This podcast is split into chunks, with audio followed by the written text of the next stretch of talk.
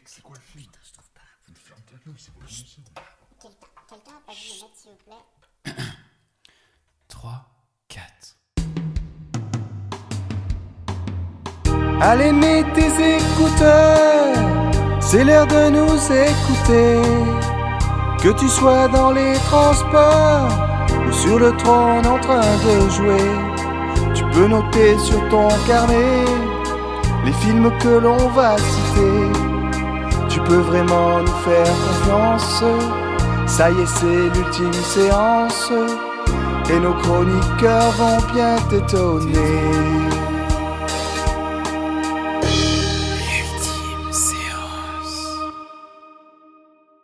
Bienvenue dans cet épisode hors série numéro 4 de l'ultime séance qui sera consacré à la cérémonie des Césars et des Oscars 2024. Comme à mon habitude, je serai accompagné du fantastique Zach Salut. et de la merveilleuse Izzy. Salut Alors du coup, dans cet épisode, on va s'intéresser euh, à ces fameuses cérémonies de récompense de prix qui interviennent chaque année en début d'année euh, pour récompenser les films sortis sur l'année N-1. Je sais pas si c'est clair, mais en gros 2024 là, c'est pour euh, récompenser les films sortis sur l'année 2023.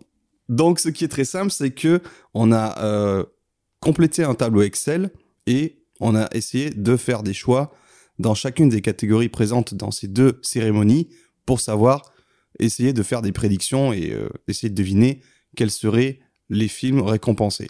Déjà, avant de commencer, petite question en préambule, euh, c'est quoi votre rapport euh, à ces cérémonies de récompense? Est-ce que vous les suivez un petit peu? Est-ce que ça compte dans votre manière de visionner des films? Vous dites, s'il a gagné tel ou tel prix, euh, je vais aller le voir, ou justement, j'en avais pas entendu parler, donc ça peut m'intéresser. Ou alors, vous en foutez complètement, par exemple. Bah, j'ai tendance à m'en battre un peu les couilles, mais en même temps, il y a toujours ce truc euh, quand tu dis ah il a gagné un Oscar, tu vois. Moi je sais que j'avais un argument quand j'étais petit pour défendre le Seigneur des Anneaux 3, c'était il a gagné 11 Oscars. Et c'était un peu mon argument, tu vois. Mais en même temps, tu vois, c'est pas un truc auquel euh, auquel j'apporte du crédit, on va dire. Et euh, il y a souvent des films, tu sais, où ça se voit, on appelle ça des films performance, à performance à Oscar ou des trucs comme ça, là, les films où ça se voit que c'est fait exprès pour que tel acteur gagne un Oscar et tout. Et ça, ça, ça m'énerve un peu qu'il y ait des trucs qui soient dirigés par ça. Mais en même temps, bon, si c'est récompensé, c'est que c'est quand même un bon truc, mais je trouve que les catégories sont quand même assez... En fait, la sélection de films me paraît bizarre. Parce que c'est, une sélection de films, mais qui se retrouvent, euh, et c'est toujours les mêmes films dans plein de catégories différentes. Et je, trouve ça un peu bizarre la sélection, comment c'est fait, tu vois, parce que ils pourraient mettre genre des films différents dans chaque catégorie. Bon après ce serait le bordel, mais euh, mais je sais pas, j'ai un peu de mal avec ce fait que ce soit au final t'as plein de catégories, mais c'est toujours les mêmes films dans les mêmes catégories. Il y a deux trois films qui changent entre les deux, mais euh, en, gros voilà. Lim- limite limite la Palme d'Or, je trouve ça un peu plus même si ça a rien à voir, mais euh, dans le côté cérémonie récompense, le côté euh, film de festival, je trouve ça un peu plus, je trouve que c'est un peu plus de crédit que que les Césars et les Oscars. Voilà, en général, euh, un film qui a gagné une palme d'or, c'est dur à dire. Ou c'est quoi les, les ours là les euh, c'est où c'est où les ours? C'est à Berlin. Berlin. Oui. Berlin. Les trucs de la Mostra, tout ça, la fin, tous ces trucs là, j'accorde plus de crédit que les Oscars et les Césars. Mais après, je trouve que c'est marrant, ouais, le petit jeu de la de prédire qu'est-ce qui va gagner parce que il y a souvent cette habitude, genre le, le fait que les Pixar gagnent toujours euh, en animation aux Oscars, euh, même si cette année je vois pas comment Élémentaire va gagner, mais bref. Mais il y a toujours des trucs un peu comme ça où tu essaies de deviner et, et je trouve ça un peu marrant, mais c'est plus un jeu que qu'un vrai truc euh, entre guillemets crédible pour moi. Voilà. Et toi, Izzy? Euh, ouais, moi je suis d'accord avec ce que tu disais, toi, Zach. euh, que, enfin, moi je trouve qu'on retrouve un peu toujours les mêmes films dans les catégories et du coup c'est, bah, c'est un peu dommage. Genre, c'est toujours un peu les mêmes films et du coup, euh, je trouve qu'on laisse pas de la chance pour d'autres films qui auraient pu être aussi euh, bah, nommés, quoi. Donc c'est un peu dommage. Après, euh, moi je le suis depuis pas trop longtemps. L'année dernière, on avait suivi la cérémonie. Et je trouve ça, oui, intéressant de voir ça, mais euh, c'est pas parce que un tel prix, euh, enfin, tel film a gagné tant de prix que je vais être là, oh waouh! Genre, euh, pas forcément. Après, euh, oui, ça peut être un argument, comme t'avais dit aussi, Zach. Mais euh, moi, je trouve qu'aussi, des fois, c'est plus. euh, je sais pas, c'est il y a d'autres films qui le mériteraient plus, et plus parce qu'ils sont moins connus ou il y a eu moins de com, ben, ils vont pas le gagner alors qu'ils ont beaucoup plus de mérite. Donc bon, c'est un peu dommage ça. Mais après, à regarder, c'est c'est sympa, quoi. C'est divertissant. Oui, voilà, ouais. Après, ce qui est intéressant, je trouve, euh, dans ces cérémonies-là, c'est que tu vas vraiment récompenser un corps de métier. euh, qui a travaillé sur le film. Euh, alors que justement les festivals, ça va être quelques prix pour euh, les meilleurs films. Même si c'est vrai qu'à Cannes, il y a le truc de la mise en scène, il y a un prix d'interprétation euh, masculine, féminine, mais il n'y a pas euh, maquillage, décor, tout ça. C'est vraiment l'occasion pour ces gens-là, techniciens, de se voir quand même gratifiés de leur travail, je trouve. Donc c'est pour ça que ça reste intéressant. Et après, sur le côté qu'il y a les mêmes films qui se retrouvent, on, va voir un petit peu si c'est le cas là cette année. Je pense que vous voulez dire que dans certaines catégories, enfin il y a des films, en fait, il y a, c'est toujours ça, mais il y a des films qui sont nommés à de multiples reprises. Mais c'est parce qu'effectivement il y a eu un vrai travail de lobbying, de, euh, en gros, puisque comment fonctionne euh, alors les Oscars, je sais pas trop, mais les Césars, c'est, je m'étais renseigné, en gros, donc c'est pour chaque, euh, on va dire, groupe de métier ou corps de métier, il y a, euh, tu peux, si toi tu travailles dans l'audiovisuel, pour le cinéma, euh, oui, il faut que ce soit le cinéma spécialement. Si toi tu travailles dans l'audiovisuel et spécialement pour le cinéma, euh, même si tu es genre dans la distribution ou exploitant de salle et tout, tu peux demander à euh, être inscrit à l'académie et après tu payes une cotisation à l'année, je crois. Et après, du coup, t'as- bah, tu reçois les, les films et tu peux voter, machin, euh, dans ta catégorie, quoi. Mais du coup, euh, en fait, euh, la plupart des films euh, qui sont sortis dans l'année euh, précédente, ils sont éligibles. Mais après, c'est euh, forcément, il faut que les gens aient déjà ils aient vu les films ou ils en aient entendu parler. Donc c'est pour ça que il y a toujours un certain type de films qui se retrouvent mis sur le devant de la scène et des trucs plus confidentiels vont beaucoup moins être mis en avant. Donc ouais, malheureusement, c'est quand même un truc de popularité, de euh, Mm. est-ce que t'as vu le film et tout. On verra là, il y a une catégorie un peu. euh, Avec euh, les actrices, là. Je verrai toujours Ouais. au visage où euh, Il y a genre. toutes euh, les actrices sont nommées pour euh, Oui. Ouais. meilleure actrice ça, oui. secondaire, alors que Alors que il y a bon, d'autres euh, films cette année. Bon, bref. Mais ouais, il y a ce truc-là, genre, euh, comment dire? Alors moi, moi j'ai vu, je comprenais pas parce que je sais pas du tout comment ça marche et je m'y suis pas penché. Mais euh, je voyais, passer sur Instagram, tu vois, c'était les distributeurs de films qui, qui partageaient des posts avec marqué genre et, et- et, euh, tel film éligible au César dans telle catégorie. Ouais. Et ça, ça sert à quoi? C'est fait pour qu'ils les remarquent et que ça ait un impact ou ça sert à rien? Bah déjà parce qu'avant que tu ailles au César, il faut être nommé quoi dans la catégorie. Oui, et donc ça, oui, c'est ouais. ça, c'est ils font la promo euh, des films qu'ils ont sortis machin pour que les gens votant euh, bah décident euh, ah ouais vas-y bah t'es dans la catégorie euh, meilleur film, euh, je vais mettre Le règne animal ou euh, je vais mettre Anatomie d'une chute parce que bah il y a eu quand même beaucoup de bat battage Ouais. publicitaire autour. Donc ouais, il y a ça d'abord cette Ouais. première phase là et voilà. Donc il y a deux votes en fait, je crois. Il y a d'abord le fait de réussir à être dans les nommés et ensuite bah, du coup dans les gagnants. quoi. Mm. C'est genre, enfin, que Conan ne soit pas là, c'est terrible. Ouais, ouais, tu vois, rien que ça. Meilleur décor. Mais, mais genre, en fait, si tu veux, dans. Enfin, genre, même que ce soit juste effet visuel ou je sais pas quoi, ou photographie ou un truc comme ça. Mais genre, enfin, il y a trop de. Même si, bon, après, c'est pas maxi connu non plus, il est pas super distribué. Mais enfin, il y a tellement de trucs dans ce film. Tu peux pas ne, ne le nommer nulle part. Enfin, après, oui, c'est aussi c'est un truc de popularité. Non, en vrai, si, c'est possible parce que voilà, c'est. C'est juste que C'est pas un truc qui a été. Tu vois là, ouais, on, on fait rentrer en compte notre affect à nous en disant on a Oui, kiffé clairement, ce film là. Pourquoi Oui. personne l'a vu? Pourquoi personne Mm. en parle? Bah Oui. voilà, c'est comme ça. Mais cela dit, euh, là, les, ce que je vois dans les Césars, ça a l'air quand même plutôt bien représentatif de, de ce qui a marché dans l'année. Et c'est pas non plus des trucs euh, tout moisis, tu vois. Enfin, je veux dire, déjà, juste, euh, ouais. Et aussi, l'avantage par rapport au festival de Cannes, où euh, souvent c'est un cinéma plus euh, confidentiel, auteuriste et tout. Euh, tu vois, tu parlais tout à l'heure du Seigneur des Anneaux qui a eu euh, beaucoup, beaucoup d'Oscars, ou Avatar, enfin ce genre de film grand public qui peuvent se voir récompensés, alors que dans des cérémonies, pardon, dans des festivals tels que Berlin, Venise ou Cannes, ils seraient jamais, on leur donnerait jamais de prix, quoi. Donc c'est Oui, aussi ça, vrai, quoi. c'est vrai. Je trouve que c'est quand même plus varié euh, les films euh, qui sont récompensés dans ces, ces trucs-là. Oui, puis même, il y a des petits trucs au final avec, genre, ben, l'année dernière, c'était c'était pas Everything Everywhere All At Once qui avait gagné l'année dernière. Si. Ouais, il avait les gagné Oscars. Ouais, 6 tu vois, Oscars. ça, ça m'avait ouais. surpris en vrai. Mais ça, c'est trop bien, hein, pour le coup. Bah Ça, oui, c'est trop bien. t'es C'est comme quand c'était la forme. La forme de l'eau, elle avait gagné aussi, ou je sais pas quoi. J'étais j'étais un peu choqué parce qu'il y avait d'autres trucs à côté. et je me suis dit, oh, c'est pas du tout euh, ça qui va gagner, mais comme Non, quoi, ça des va, fois, ouais. il y a Mm. des. Tu peux être trucs, surpris, euh, ouais. Ouais, c'est ça. Eh bien, justement, commençons par euh, la première catégorie de cérémonie, la Frenchie, les fameux Césars. Alors moi, je trouve que cette année, euh, je suis plutôt content de la sélection. Euh, c'est assez varié. J'ai vu la plupart des films euh, qui sont nommés et tout, et je trouve que, ouais, des fois, il y a des années où euh, tu te dis, oh, ils savaient pas trop quoi mettre. Mais là, euh, on va voir, en plus, c'est varié. Parce que cette année, on, l'avait dit dans l'épisode précédent sur notre top film 2023 qu'il y avait aussi une espèce de, souffle nouveau euh, au cinéma de genre en France. Et donc là, on va voir que c'est quand même euh, un peu mis en avant, quoi, et ça fait plaisir. Alors du coup, on commence euh, avec alors la première catégorie, mais qui n'en est pas vraiment une, c'est le César d'honneur, donc qui est un César qui est remis. Ils en remettent deux. Souvent, c'est à une personnalité étrangère. Donc je crois l'année dernière, c'était David Fincher. Euh, puis c'était Brad Pitt euh, qui était venu en surprise lui, remettre et tout. Là, cette année, c'est Christopher Nolan. Donc, qui a été beaucoup mis en avant, notamment avec euh, la sortie de Oppenheimer. Donc, il sera là pour recevoir son César d'honneur. Et un autre César d'honneur qui sera remis à l'actrice française Agnès Jaoui, donc qui était célèbre pour ses participations à des films avec Jean-Pierre Bacry, qui était également son compagnon dans la vie. Euh, ils ont fait pas mal de films ensemble, euh, ou qu'ils ont écrit eux-mêmes et tout. Voilà, voilà. Ça fait toujours bizarre de remettre un truc d'honneur à une personne qui est encore en vie. Soit la personne est très vieille, elle est un peu à la retraite, donc ok.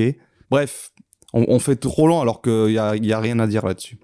On va passer euh, maintenant aux vraies catégories avec donc on va commencer par les moins importantes jusqu'aux plus importantes. Voilà. C'est pas moi qui fais la hiérarchie, c'est comme ça. Ouais, c'est terrible. Donc en premier, on a le meilleur film étranger. Les nommés sont L'enlèvement de Marco Bellocchio, un film italien. Les feuilles mortes d'Aki Kaurismäki, un film finlandais ou finnois, je sais pas comment on dit. Oppenheimer, donc, de Nolan, américain, britannique. Perfect Days de Wim Wenders, le film allemand-japonais. Et Simple comme Sylvain de Monia Chokri, un film québécois. Je regarde mon petit tableau. Alors, donc, euh, Zach, toi, tu as choisi Les Feuilles Mortes d'Aki Ouais, Kaurismäki. mais, euh, je pense que c'est un peu personnel en fait, mais euh, je sais pas. En même temps, je me dis que ça peut gagner ça en vrai. Mais euh, c'est vrai que, en fait, j'en ai pas vu. Bah, j'ai vu que celui-là. Ok. Et après, je me dis, il y a moyen que ce soit Oppenheimer aussi, vu que Christopher Nolan est là. Tu sais, ils peuvent peut-être lui remettre un petit truc en, secret, tu vois. Alors, c'est que mais- c- certains, ils disent euh, justement euh, que ce serait sûrement Oppenheimer. Bon, déjà, euh, il, a eu, il a eu pas mal de, de récompenses dans d'autres cérémonies avant. Mais surtout, ouais, euh, ça serait un peu con à chaque fois tu, tu- de faire venir le gars et de rien lui remettre alors qu'il est nommé aussi dans la catégorie. Sauf que j'ai un contre-exemple parce que j'ai vu que en 94, je crois, il y avait eu Spielberg, donc qui était venu euh, pour avoir ce César d'honneur. Et il y avait son film euh, La liste de Schindler qui était euh, dans la catégorie meilleur film étranger. Mais il, il a pas eu, euh, ils l'ont donné à, à un autre truc, je crois, c'était une comédie romantique. Du coup, il était juste là pour le César d'honneur. Donc c'est possible que ça soit pas Oppenheimer aussi, hein. mais bon. Ouais. Et donc, voilà. euh, toi, Izzy, t'as fait le même choix que moi, simple comme Sylvain, de Monia Chokri. Ouais, Pourquoi? le mérite de, de gagner, je trouve. Bah, C'était le premier film que je voyais de Monia Chokri et euh, bah, une très bonne comédie euh, dramatique un peu. Et euh, après, c'est pareil, je pense que c'est plus personnel et je pense que c'est clairement Oppenheimer qui gagnera, pas que parce que euh, c'est Nolan et tout et qu'il est invité, mais aussi parce que bah, ce film a fait énormément de bruit euh, cette année, quoi. Et euh, c'est un- il est nommé partout, enfin, aux Oscars et tout, il, il est partout, donc je suis sûr que malheureusement il gagnera. Mais euh, après, j'avais aussi un doute un peu pour euh, Perfect Days, parce que j'ai vu que beaucoup de gens l'aimaient et ça fait vraiment film euh, étranger et tout. euh. Mais bon, je pense euh, quand même mon choix, ce serait simple comme Sylvain, parce que c'est. Ouais, il le mérite, quoi. Il le mérite, c'est bien plus. Enfin, c'est, je sais pas, c'est original et tout. Et Oppenheimer, il sera nommé partout dans tous les cas, donc laisser un peu de chance à d'autres gens, tu vois. Oui, mais après, là, c'est juste euh, César, il est nommé que dans cette catégorie. Oui, je en sais, fait, moi, mais ce que bon, je fais, c'est pas, je me dis pas, euh, euh, franchement, il le mérite parce que je l'ai apprécié plus que les autres. Hum, Enfin, si, c'est ça. En fait, je compare tous ceux que j'ai vus et je me dis, bah, soit, euh, bah, enfin, c'est toujours le choix compliqué de se dire, soit euh, tu choisis ce que toi t'as aimé le plus, mais qu'est-ce que tu penses que les gens, en général, euh, ils préféreraient ou quoi, je sais pas. Donc, ouais, on est tous d'accord pour dire que ce sera sûrement Oppenheimer. Même si c'est pas notre choix de cœur, c'est ça. hein. Exactement. Je résume. Mais après, euh, simple comme Sylvain, je me dis c'est un peu, c'est un peu bizarre quand même de mettre dans meilleur film étranger de mettre un film en français, tu vois. Ouais. C'est étranger, mais euh, ça reste la même langue quand même, tu vois. Ouais. Écoute, on verra, on aura la réponse. euh, mais faut que je le regarde parce que a l'air vraiment bien ce film. En vrai, il est bien. Je pense que t'aimerais bien. Attends, Monia Chokri, c'est bien celle qui joue dans Les Amours imaginaires là? Oui. Ouais, ok, bah, je l'aime bien elle. On passe à la catégorie suivante avec meilleur premier film. Les nommés sont Bernadette de Léa Domenac, Chien de la casse de Jean-Baptiste Durand, Le ravissement de Iris Kaltenbach, Vermine de Sébastien Vanitschek et Vincent doit mourir de Stéphane Castan. Là, on a choisi tous des choix différents. Euh, Zach, je te laisse parler en premier du tien. Alors, faut savoir que j'en ai vu aucun. Ah ouais Mais il, Ok. ouais, mais il y en a trois que j'ai très envie de voir, à savoir Chien de la casse, Vermine et Vincent doit mourir. Euh, les trois me donnent très envie, surtout Vermine depuis que Sébastien Vanitschek a été annoncé comme étant le réalisateur du prochain Evil Dead et ça mon gars ça me hype même si j'ai pas vu Vermine, je sais que ça va être bien. Mhm, En Euh, effet. Mais je mais je pense que en vrai, je sais pas, je me dis que Chien la casse a de fortes chances de gagner parce que Raphaël Quenard parce que euh, parce que j'en ai quand même beaucoup entendu parler et qu'on m'en dit vraiment beaucoup de bien. Et je me dis que le règne animal va être beaucoup récompensé après. Du coup, je me dis qu'ils vont pas mettre de films de genre là. Enfin, je sais pas. En fait, je pense pas qu'ils vont mettre beaucoup de films de genre non plus parce que c'est quand même le César, faut pas déconner, tu vois. En vrai, j'aimerais que ce soit Vincent doit mourir ou Vermine, juste pour le symbole, mais je suis pas sûr. Voilà. Mais je pense que Chien de la casse c'est le plus plausible. Sachant que le paradoxe, c'est que Chien de la casse est aussi nommé en tant que meilleur film. Ça, j'ai pas Ouais, ça- compris. ça, Oui, c'est vrai. Incompréhensible. Ah oui, j'avais pas vu ça. C'est mais il est nommé dans meilleur film et dans meilleur premier film parce que c'est pas à la logique. fois euh, bah, c'est le premier film de son réal mais du Ça, coup pour, euh, ça, bon pour moi, c'est c'est de la connerie ça. s'il Bah, c'est fait, dégueulasse, euh, ouais. s'il fait un doublé euh. mais après c'est juste que les gens qui ont voté pour la catégorie meilleur premier film sont peut-être pas les mêmes qui ont voté pour meilleur film et juste Ouais, euh, bon bref mais c'est vrai que c'est bizarre quoi Bah Euh, ouais, toi Izzy t'as choisi Vermine. Vermine du coup Ouais, ouais, bah, euh, clairement, euh, oui. Premier film, là, pour le coup, dans sa catégorie, il- je trouve qu'il le... enfin, il devrait totalement gagner parce que meilleur film, euh, premier film et tout, tu vois, comparé à ce qu'on vient de dire avec Chien de la Casse, tu vois, bah, la Chien de la Casse, au pire, il appartient, il pourrait gagner dans l'autre catégorie, mais pas, Hmm. pas là. Et euh, bah, ça dépend ce qu'il y a en face après faut oui, voir oui, non, bien sûr. Mais euh, pas pour moi, il a pas forcément la place là. tu l'as vu Chien de la casse? Non, je l'ai pas vu. bon Non, je l'ai pas vu. Mais je sais que ça fait du bruit, que les gens aiment bien et tout, mais je l'ai pas vu. J'ai juste vu euh, Vermine, Vincent doit mourir et. euh, c'est tout Ah bah c'est tout. je crois que j'en ai vu trois. vous dites ça Je crois que j'en ai vu Vous trois, mais j'en ai vu, là, j'en ai vu que deux. Ah mais on est des fraudes, mais de toute façon c'est le podcast des fraudes là. Il y a Voilà, qui est pas dans le c'est fraude. tranquille, tranquille. Non, mais Vermine, parce que vas-y. euh, C'est le fraudcast. C'est incroyable. Il y a trop de trucs dedans. euh, c'est c'est magnifique. Il le mérite. Mais oui, tout à fait. Et en plus, il est nommé que dans cette catégorie Ouais, et meilleur effet visuel, donc euh, faudrait qu'il ait moins de deux visuel, prix. tu vois, je trouve qu'il y a d'autres qui sont au-dessus. On, en, on en parle juste après. Ouais, bah. Attention. Hop, on Mais brûle Vermine, pas la mèche. Vermine, Vermine. Attends, gagne. Moi aussi, j'aimerais bien que Vermine gagne, parce que franchement, c'est bien kiffant, il se fait plaisir, tout ça. Et en plus, C'est bien fait, en fait, l'histoire est bien. le problème, c'est pas le problème, juste. euh, il- en soi, il a déjà gagné parce que le gars était adoubé par Sam Raimi, comme t'as dit, il va réaliser un spin-off, donc euh, Ouais, ouais, ça non, quand même, ouais. elle est déjà lancée en fait. Mm. Il y a même pas besoin de ça, mais ce sera un petit truc Mec, en plus. va, quoi. attends, juste, je veux juste préciser qu'il va quand même y avoir un Evil Dead coécrit avec Flaubert. Et ça, je trouve ça assez exceptionnel quand même. Ouais. Je pensais jamais que ça, ça arriverait et j'ai vraiment trop trop hâte de voir ce que ça donnait ça. Vraiment. Et moi, j'ai parlé. euh, non. Moi, j'ai choisi Le Ravissement de Iris Kaltenbach. C'est une histoire de, avec Afsia Herzi. Euh, très douce, euh, sur un fait divers euh, d'une infirmière. Non, c'est pas une infirmière. Comment on dit les femmes qui aident à accoucher? Une sage-femme. Voilà. En gros, c'est une sage-femme qui va enlever un bébé et qui va, comme si c'était son enfant, essayer de l'éduquer. Mais c'est beaucoup plus subtil que ça. Et bref, c'est une histoire euh, tout en douceur et tout. euh. Et ça fait du bruit et tout. Il y a des... Enfin, tu Euh, penses ouais, qu'il va ça a pas mal pour ça ou c'est un Hmm. choix personnel que t'as envie de?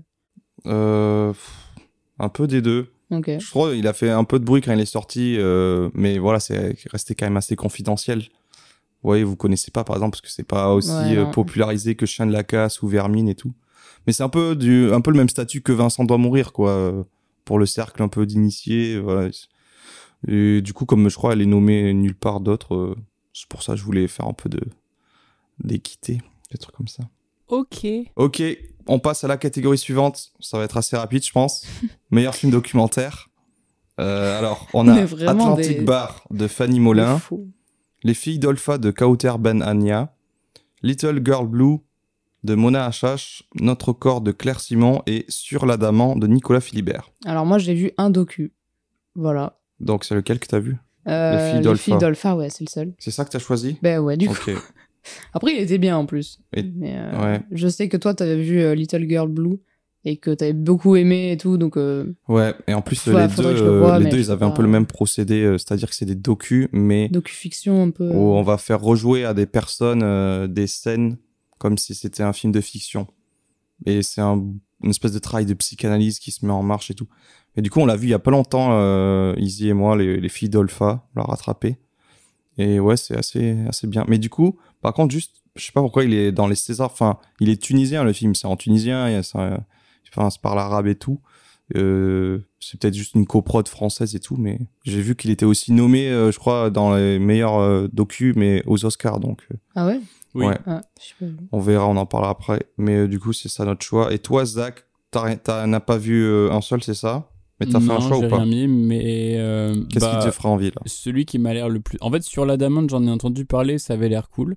Ouais, c'est sur euh, un- mais j'a- mais une que péniche, le- sur un hôpital Oui. psychiatrique, euh, sur une péniche Ouais. à Paris, je crois. J'avais vu ça il y a quelques temps et ça avait l'air sympa. Celui-là, faut que je le rattrape. Et mais en vrai, quand on avait parlé Little Girl Blue, ça me ça m'avait bien tenté aussi. Donc un des deux. Voilà. Ok, nickel. On peut passer à la catégorie suivante, meilleur film d'animation. Euh, donc trois nommés. On a d'abord Interdit aux chiens et aux Italiens de Alain Huguetto, Linda veut du poulet de Chiara Malta et Sébastien Lodenbach et Mars Express de Jérémy Perrin. Je pense qu'on a là, on est un tous home run. d'accord, On a ouais. tous choisi Mars Express, évidemment. Bah oui. Bah Après, il n'y a pas beaucoup de choix hein, aussi. Hein. Il y en a Bah que ouais. trois, franchement. euh, T'as vu toutes les catégories, on a l'animation. 1, 2, 3, 4, 5 et là il y en a Ouais, 3. mais c'est ça aussi que j'aime pas dans César et tout. Souvent, films, l'animation euh, est vraiment mise de côté euh, en mode ouais, bon, ouais, Ah pour faire plaisir là et ça évolue pas trop. Je Après, c'est bien qu'il y ait quand même une catégorie Oui, de ça, tu vois. Oui, il y en a une, mais je trouve que. mais on n'est pas au festival d'Annecy là ou d'Angoulême, donc oui, forcément. je sais, mais.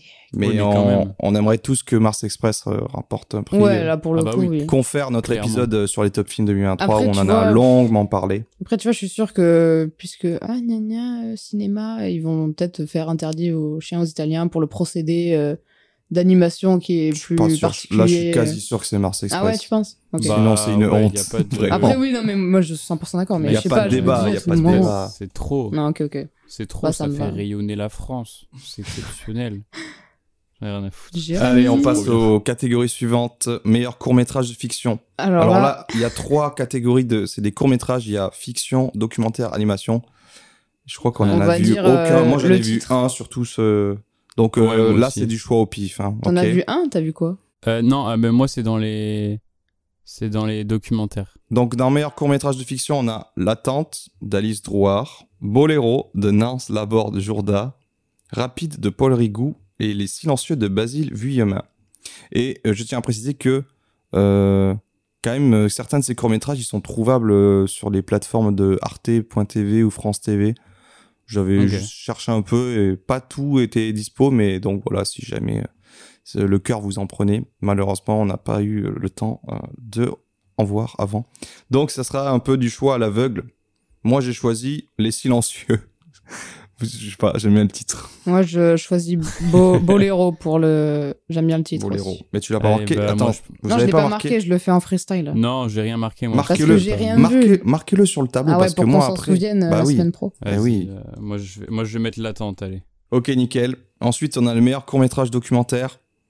Donc, avec l'acteur ou la surprenante vertu de l'incompréhension de Hugo David et Raphaël Quenard. C'est ça que t'as vu, Zach, je pense. Ouais, c'est ça. Que j'ai vu aussi, du coup. Euh, après, on a L'effet de Méride de Claude Delafosse et La mécanique des fluides de Gala Hernandez Lopez. Moi, j'ai choisi La mécanique des fluides parce que j'ai trouvé que c'était le meilleur titre. Moi, non, j'aime bien l'effet de Méride. Donc, je vais voter pour celui-là. En plus c'est en plus c'est génial, je viens de regarder la mécanique des fluides, c'est la réalisatrice explore internet pour comprendre la solitude des incels. Ça a l'air trop bien. Oh, Je veux Wow. voir ce film. Donc euh, ouais, moi j'ai mis l'acteur parce que c'est c'est que ce que j'ai vu, mais Ouais. je suis pas convaincu, ça peut pff, bah ça a c'est pas prétention euh, à gagner un truc. euh. c'est la troisième. En vrai, j'ai Ouais. je sais pas, oui, vas-y. Non, vas-y. Bah, je sais pas, j'ai pas trouvé ça exceptionnel non plus, tu vois. Je trouvais ça marrant 5 minutes, mais c'est Raphaël Quenard qui fait des impros, quoi. Donc, euh, On est d'accord. Ah oui, c'est ce truc de 16 minutes là, non C'est ouais, un truc qui Ah, dure j'ai 20 pas vu. minutes. 25 en plus. C'est vendu comme une espèce de making-of euh, du tournage sur euh, Chien de la Casse. Du Ouais. coup, j'étais en mode, ah, mais. Puis en plus, on dirait que c'est tourné avec un iPhone, il y a zéro effort. euh. Ouais, C'est tourné avec un iPhone, ouais. Ouais, voilà, c'est c'est un mode documentaire parce qu'au bout d'un moment, je suis en mode, Ouais. attends, non, c'est. C'est totalement écrit, euh, les réactions des Bah gens oui, et tout, ils se foutent de leur gueule. Ils, ils passent pour une espèce de génie incompris et tout. Et j'ai pas trouvé ça si marrant que ça au final. euh. Bah, moi non plus. Limite, la- limite, je trouve que, limite, je trouve que Jean-Baptiste Durand, il, il joue mieux, tu vois, que, Ouais. Raphaël Quenard dans le truc. Parce qu'il fait vraiment le gars, genre, il est désespéré parce qu'il a engagé Raphaël Quenard et que, et que du coup, son film, ça va être de la merde à cause de lui. C'est ça. Et si oui, la, la fin, elle est marrante. La fin, elle est un peu marrante. Quand du même. coup, t'as pas vu Chien de la Casse Je sais plus, tu l'as dit. euh. non, j'ai toujours pas vu Ah, Chien ok. la casse. Ok, on passe à la dernière catégorie de court-métrage d'animation cette fois-ci avec Drôle d'oiseau de Charlie Belin, Été 96 de Mathilde Bédoué et La forêt de Mademoiselle Tang de Denis Do. Allez, easy. Qu'est-ce que t'as Ben, choisi? J'ai mis au pif du coup par le titre que j'aimais bien, été 96. Ok. C'est une belle année 96. Moi j'ai mis ça parce que je suis né en 96 aussi. Donc. euh, Et toi, Zach, c'est quoi ton choix? Moi, j'ai mis Drôle d'oiseau parce que j'aime bien le titre et que j'aime bien les oiseaux. Allez, on, on repasse euh, sur des vrais films. Hein. De J'ai voulu la faire tout à l'heure, je l'ai pas faite. toute façon, ce genre de, de catégories, elles seront passées en 2-3 minutes.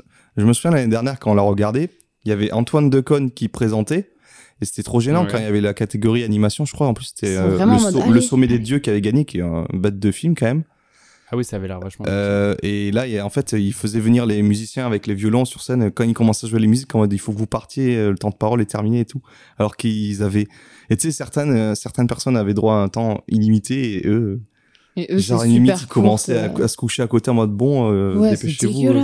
C'était très gênant de voir Super ça. et t'es en mode waouh. hein, désolé. C'est pour ça, le monde de l'animation, par exemple, euh, ils se font vraiment pisser dessus, quoi. Donc Je là, court métrage, j'en parle même pas, quoi. Limite, Ouais. c'est pendant un Mm. coupure pub, je sais pas. Allez, on peut passer au meilleur effet visuel. Alors, les nommés sont.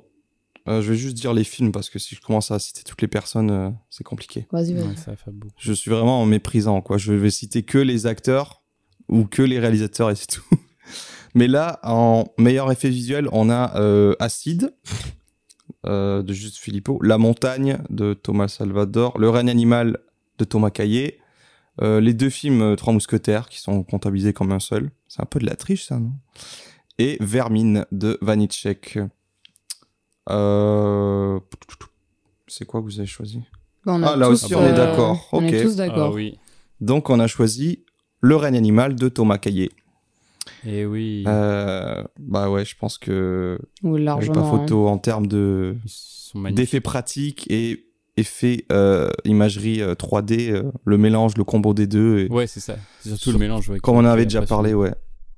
Et tu vois, genre là, Vermine, il est, il, bien sûr, il a sa place ici, mais je trouve qu'au niveau prix, c'est mieux d'avoir un prix meilleur premier film que celui-là. Parce que euh, t'es face à Règne Mm. Animal et tout. Moi, je trouve que Puis c'est le fait que c'est un premier film, genre hop, tu le récompenses pour ça. euh, bah, moi, j'hésitais à mettre. Vermine. hein. C'était soit l'un, soit l'autre, parce que Vermine, quand même, euh, en termes de comment dire, ouais, de durée du euh, film, j'ai l'impression que tu vois plus longtemps les effets visuels à l'écran, ouais. les araignées, tout ça.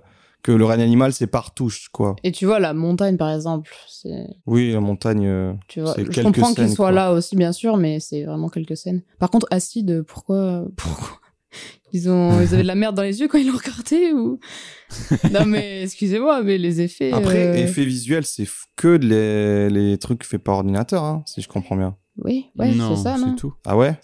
Non, je- Pour moi, effet visuel, c'est les effets visuels, quoi. C'est le maquillage. Enfin, pas maquillage, mais euh, genre euh, les, les effets spéciaux, quoi. Que ce soit euh, par ordi ou en vrai. non, mais parce que justement, euh, si on est tatillon sur la dénomination, effets spéciaux, c'est tout ce qui est euh, en dur, en vrai. En anglais, c'est SFX, Special Effects. Et VFX, c'est effets visuels, tout ce qui n'est pas créé Oui. sur le plateau, mais Mm. en post-prod. Bref. Alors là, ils disent pour qu'un film soit éligible au César des meilleurs effets visuels, en plus des conditions habituelles, il doit avoir un superviseur aux effets spéciaux crédité au générique pour l'utilisation exclusive de VFX Support ou de VFX, VFX Univers. Ah, VFX, du coup. Bon. En tout cas, on est d'accord pour le règne animal parce qu'ils ont réussi à rendre crédible un Oui. univers euh, avec des êtres hybrides euh, humains-animaux. C'était pas forcément évident, mais on y croit et c'est cool. Hmm. En meilleur décor, ensuite, on a Anatomie d'une chute, Jeanne du Barry, La Passion de Dodin Bouffant, Le règne animal à nouveau, et Les Trois Mousquetaires aussi. Ouais. Euh, alors, qu'est-ce Qu'est-ce que... que, qu'est-ce que fout Anatomie d'une chute là? Ouais, j'avoue, c'est décor. Enfin, euh, c'est une faut maison, calmer, c'est hein, un euh. chalet. Allez, Ouais. C'est- Enfin, c'est un chalet, un tribunal. Tu vois, il y a des fois des trucs comme ça, je suis en mode, mais pourquoi ils l'ont mis là? Meilleur son, meilleur montage, tout ce que tu veux, oui, mais meilleur décor. C'est débile. Bah alors, alors, que coup- Conan, alors que Conan, tu vois, il aurait Alors sa que place. Conan, là. voilà. Alors du coup, toi, là. euh, Easy, dis-nous. Euh, oui, j'ai mis Passion d'Odin Bouffant euh, parce que c'est incroyable. euh, le décor, la cuisine euh, avec les, les vieux ustensiles euh, de l'époque et tout. Je trouve que c'est. Enfin, on y croit 100% et euh, c'est c'est magnifique. Quoi, On dirait la cuisine de ma grand-mère, quoi. Bah oui, bah euh, oui, écoute, oui.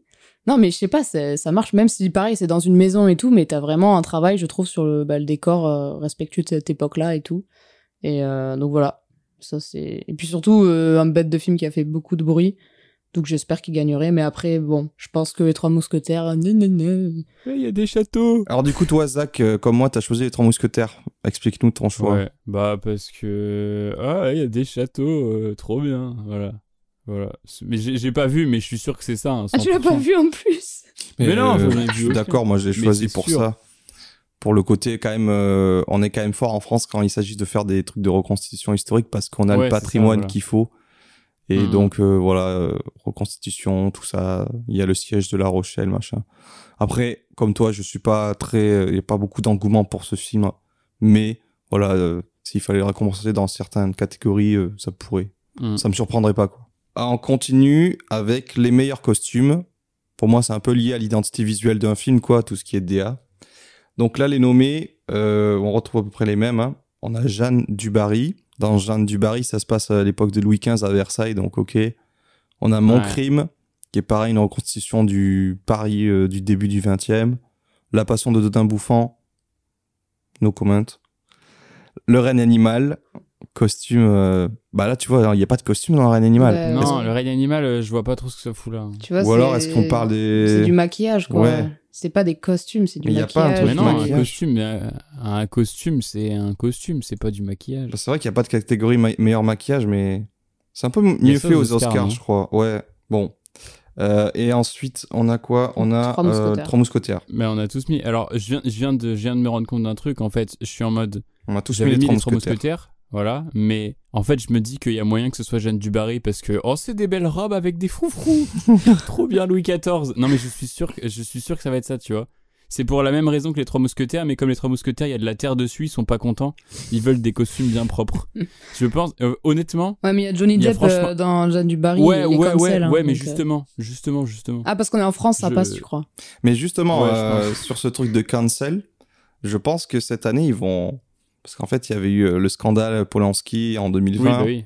Et euh, maintenant... Avec Adèle, euh, Adèle et Nell la Queen. et qu'il Ouais. y a le espèce de MeToo français où il y a plein de réals en ce moment qui se prennent des, des volets de bois vert ou enfin voilà quoi. J'ai l'impression qu'il il y a quand même des trucs qui bougent. Ou... Je sais pas s'ils vont encore euh, continuer.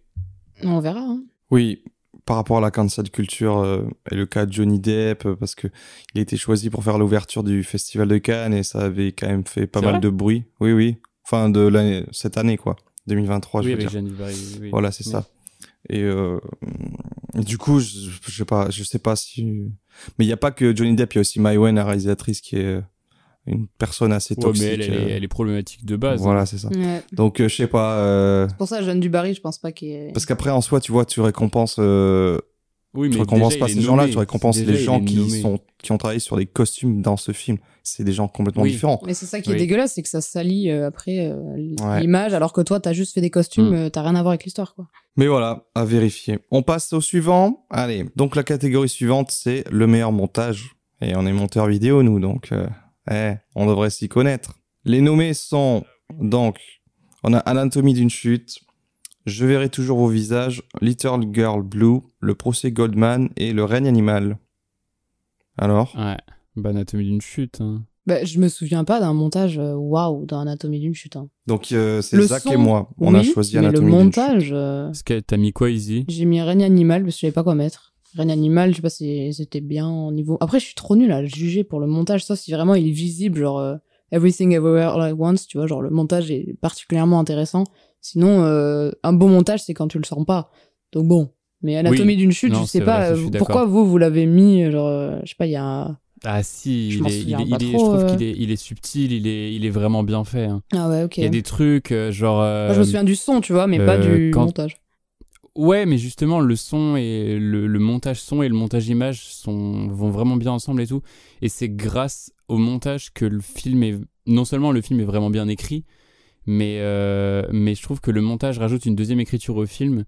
Tous les passages où, genre, euh, par exemple, euh, bon, on va peut-être spoiler un peu, mais quand c'est le gamin qui parle, tu sais, du, du flashback dans la voiture avec son Ouais. père, et que c'est la voix du gamin sur la, la truc du daron, ou quand tu Hmm. vois le, le fils avec les. Tu vois la vision de ce qu'il imagine dans sa tête. Après, toi, trucs- tu l'as vu il y a, tu l'as vu il y a pas longtemps, c'est ça? Oui, ouais. Parce que moi, du coup, nous, on l'a vu quand il est sorti. euh, je- je- Mm. mon sou- le souvenir est un peu flou dans ma tête.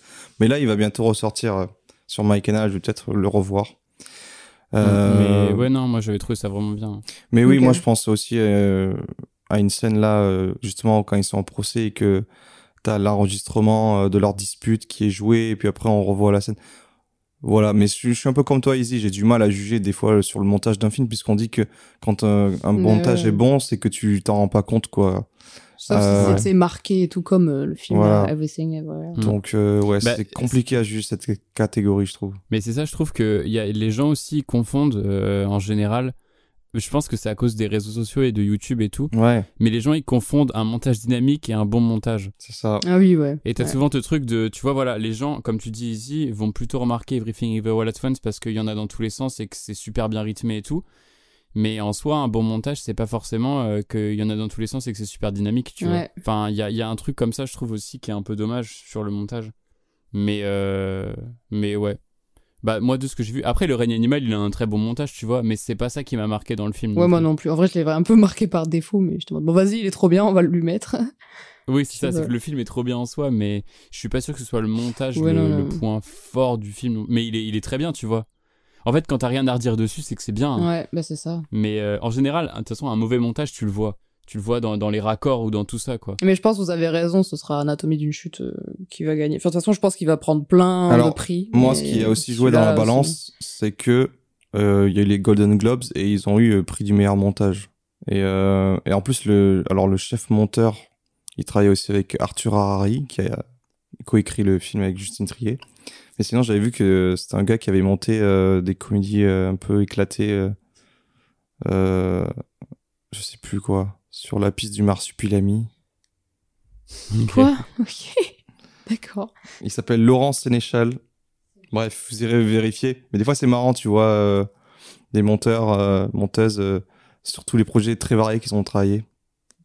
Voilà. Alors, pour les trois prochaines catégories, en regardant le tableau, j'ai vu qu'on était tous les trois d'accord. Donc, ça va aller encore plus vite. On peut passer à la catégorie de la meilleure photographie.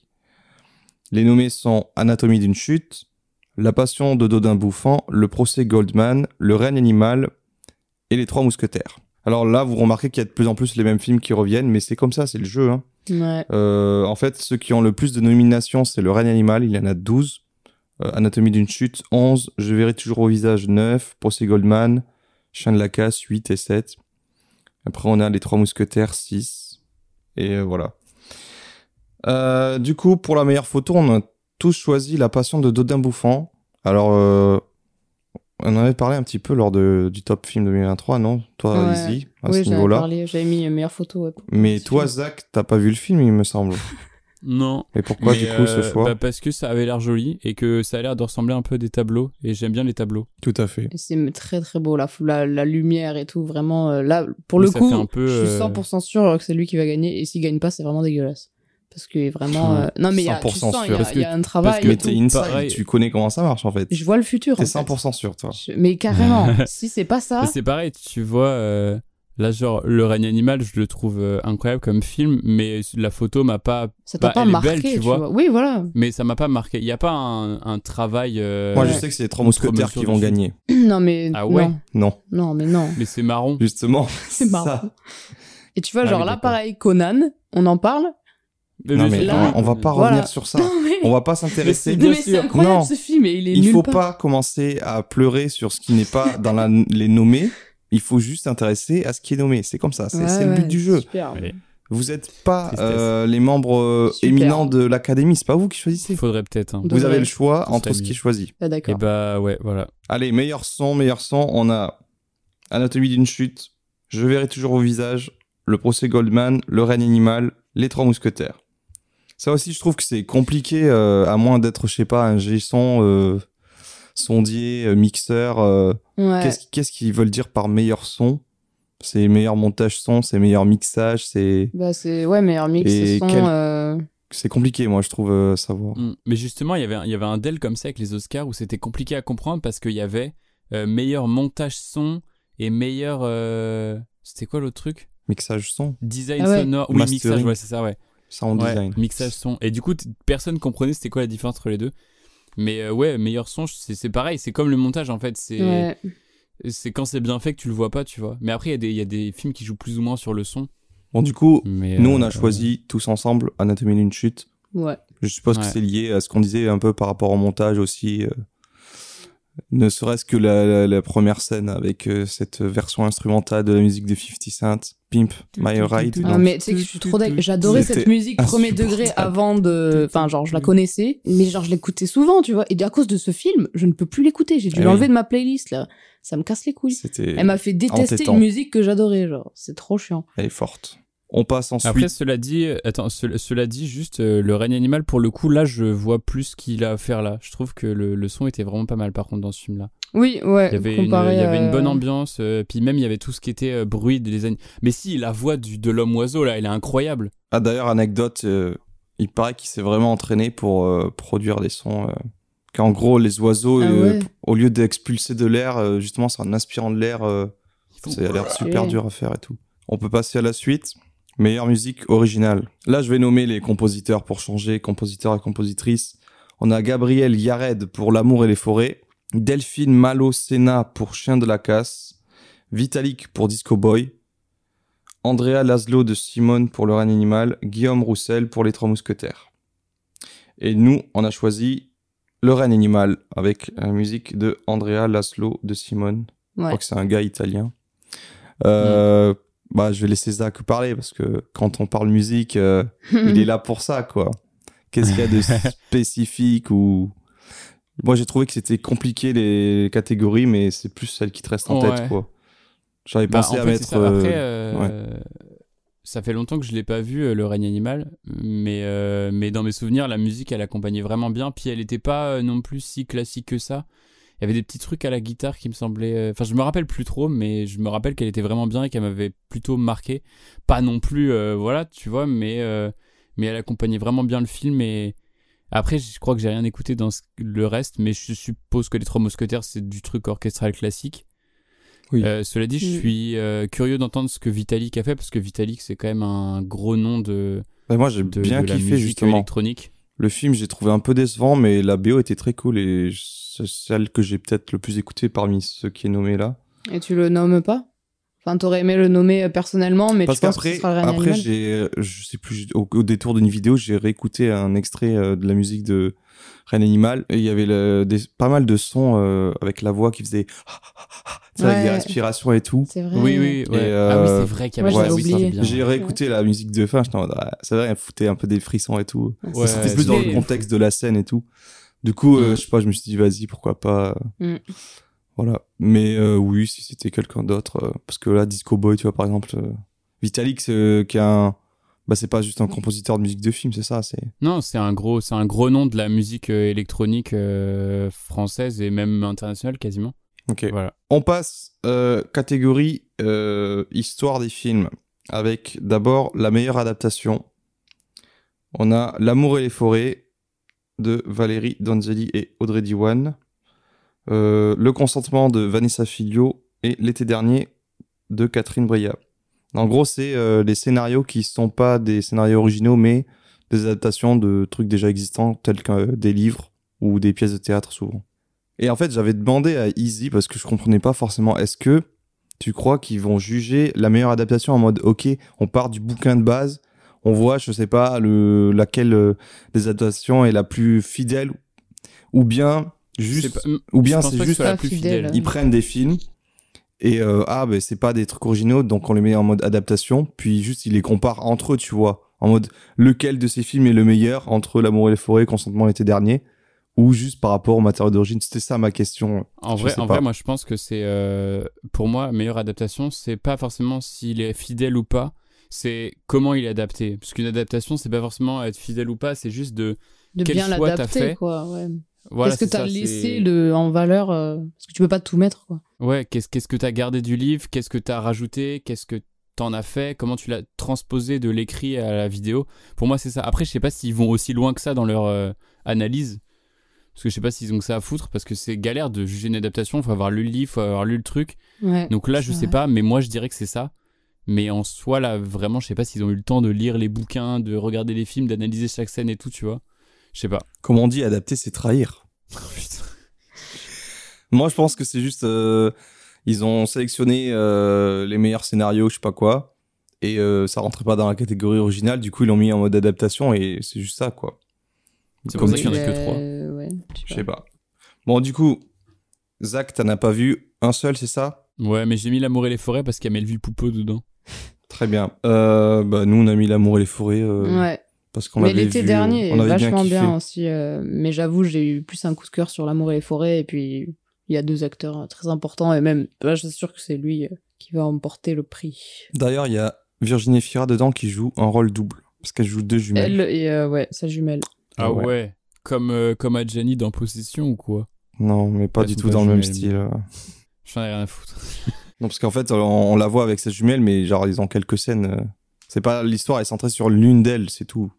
Mais voilà, Ok. je tenais Mais faut que je regarde, ça, ça, ça ça m'intriguait, faut que je le regarde. Ensuite, on a donc meilleur scénario original avec Anatomie d'une chute, Chien de la casse, Je verrai toujours au visage, Le procès Goldman et Le règne animal.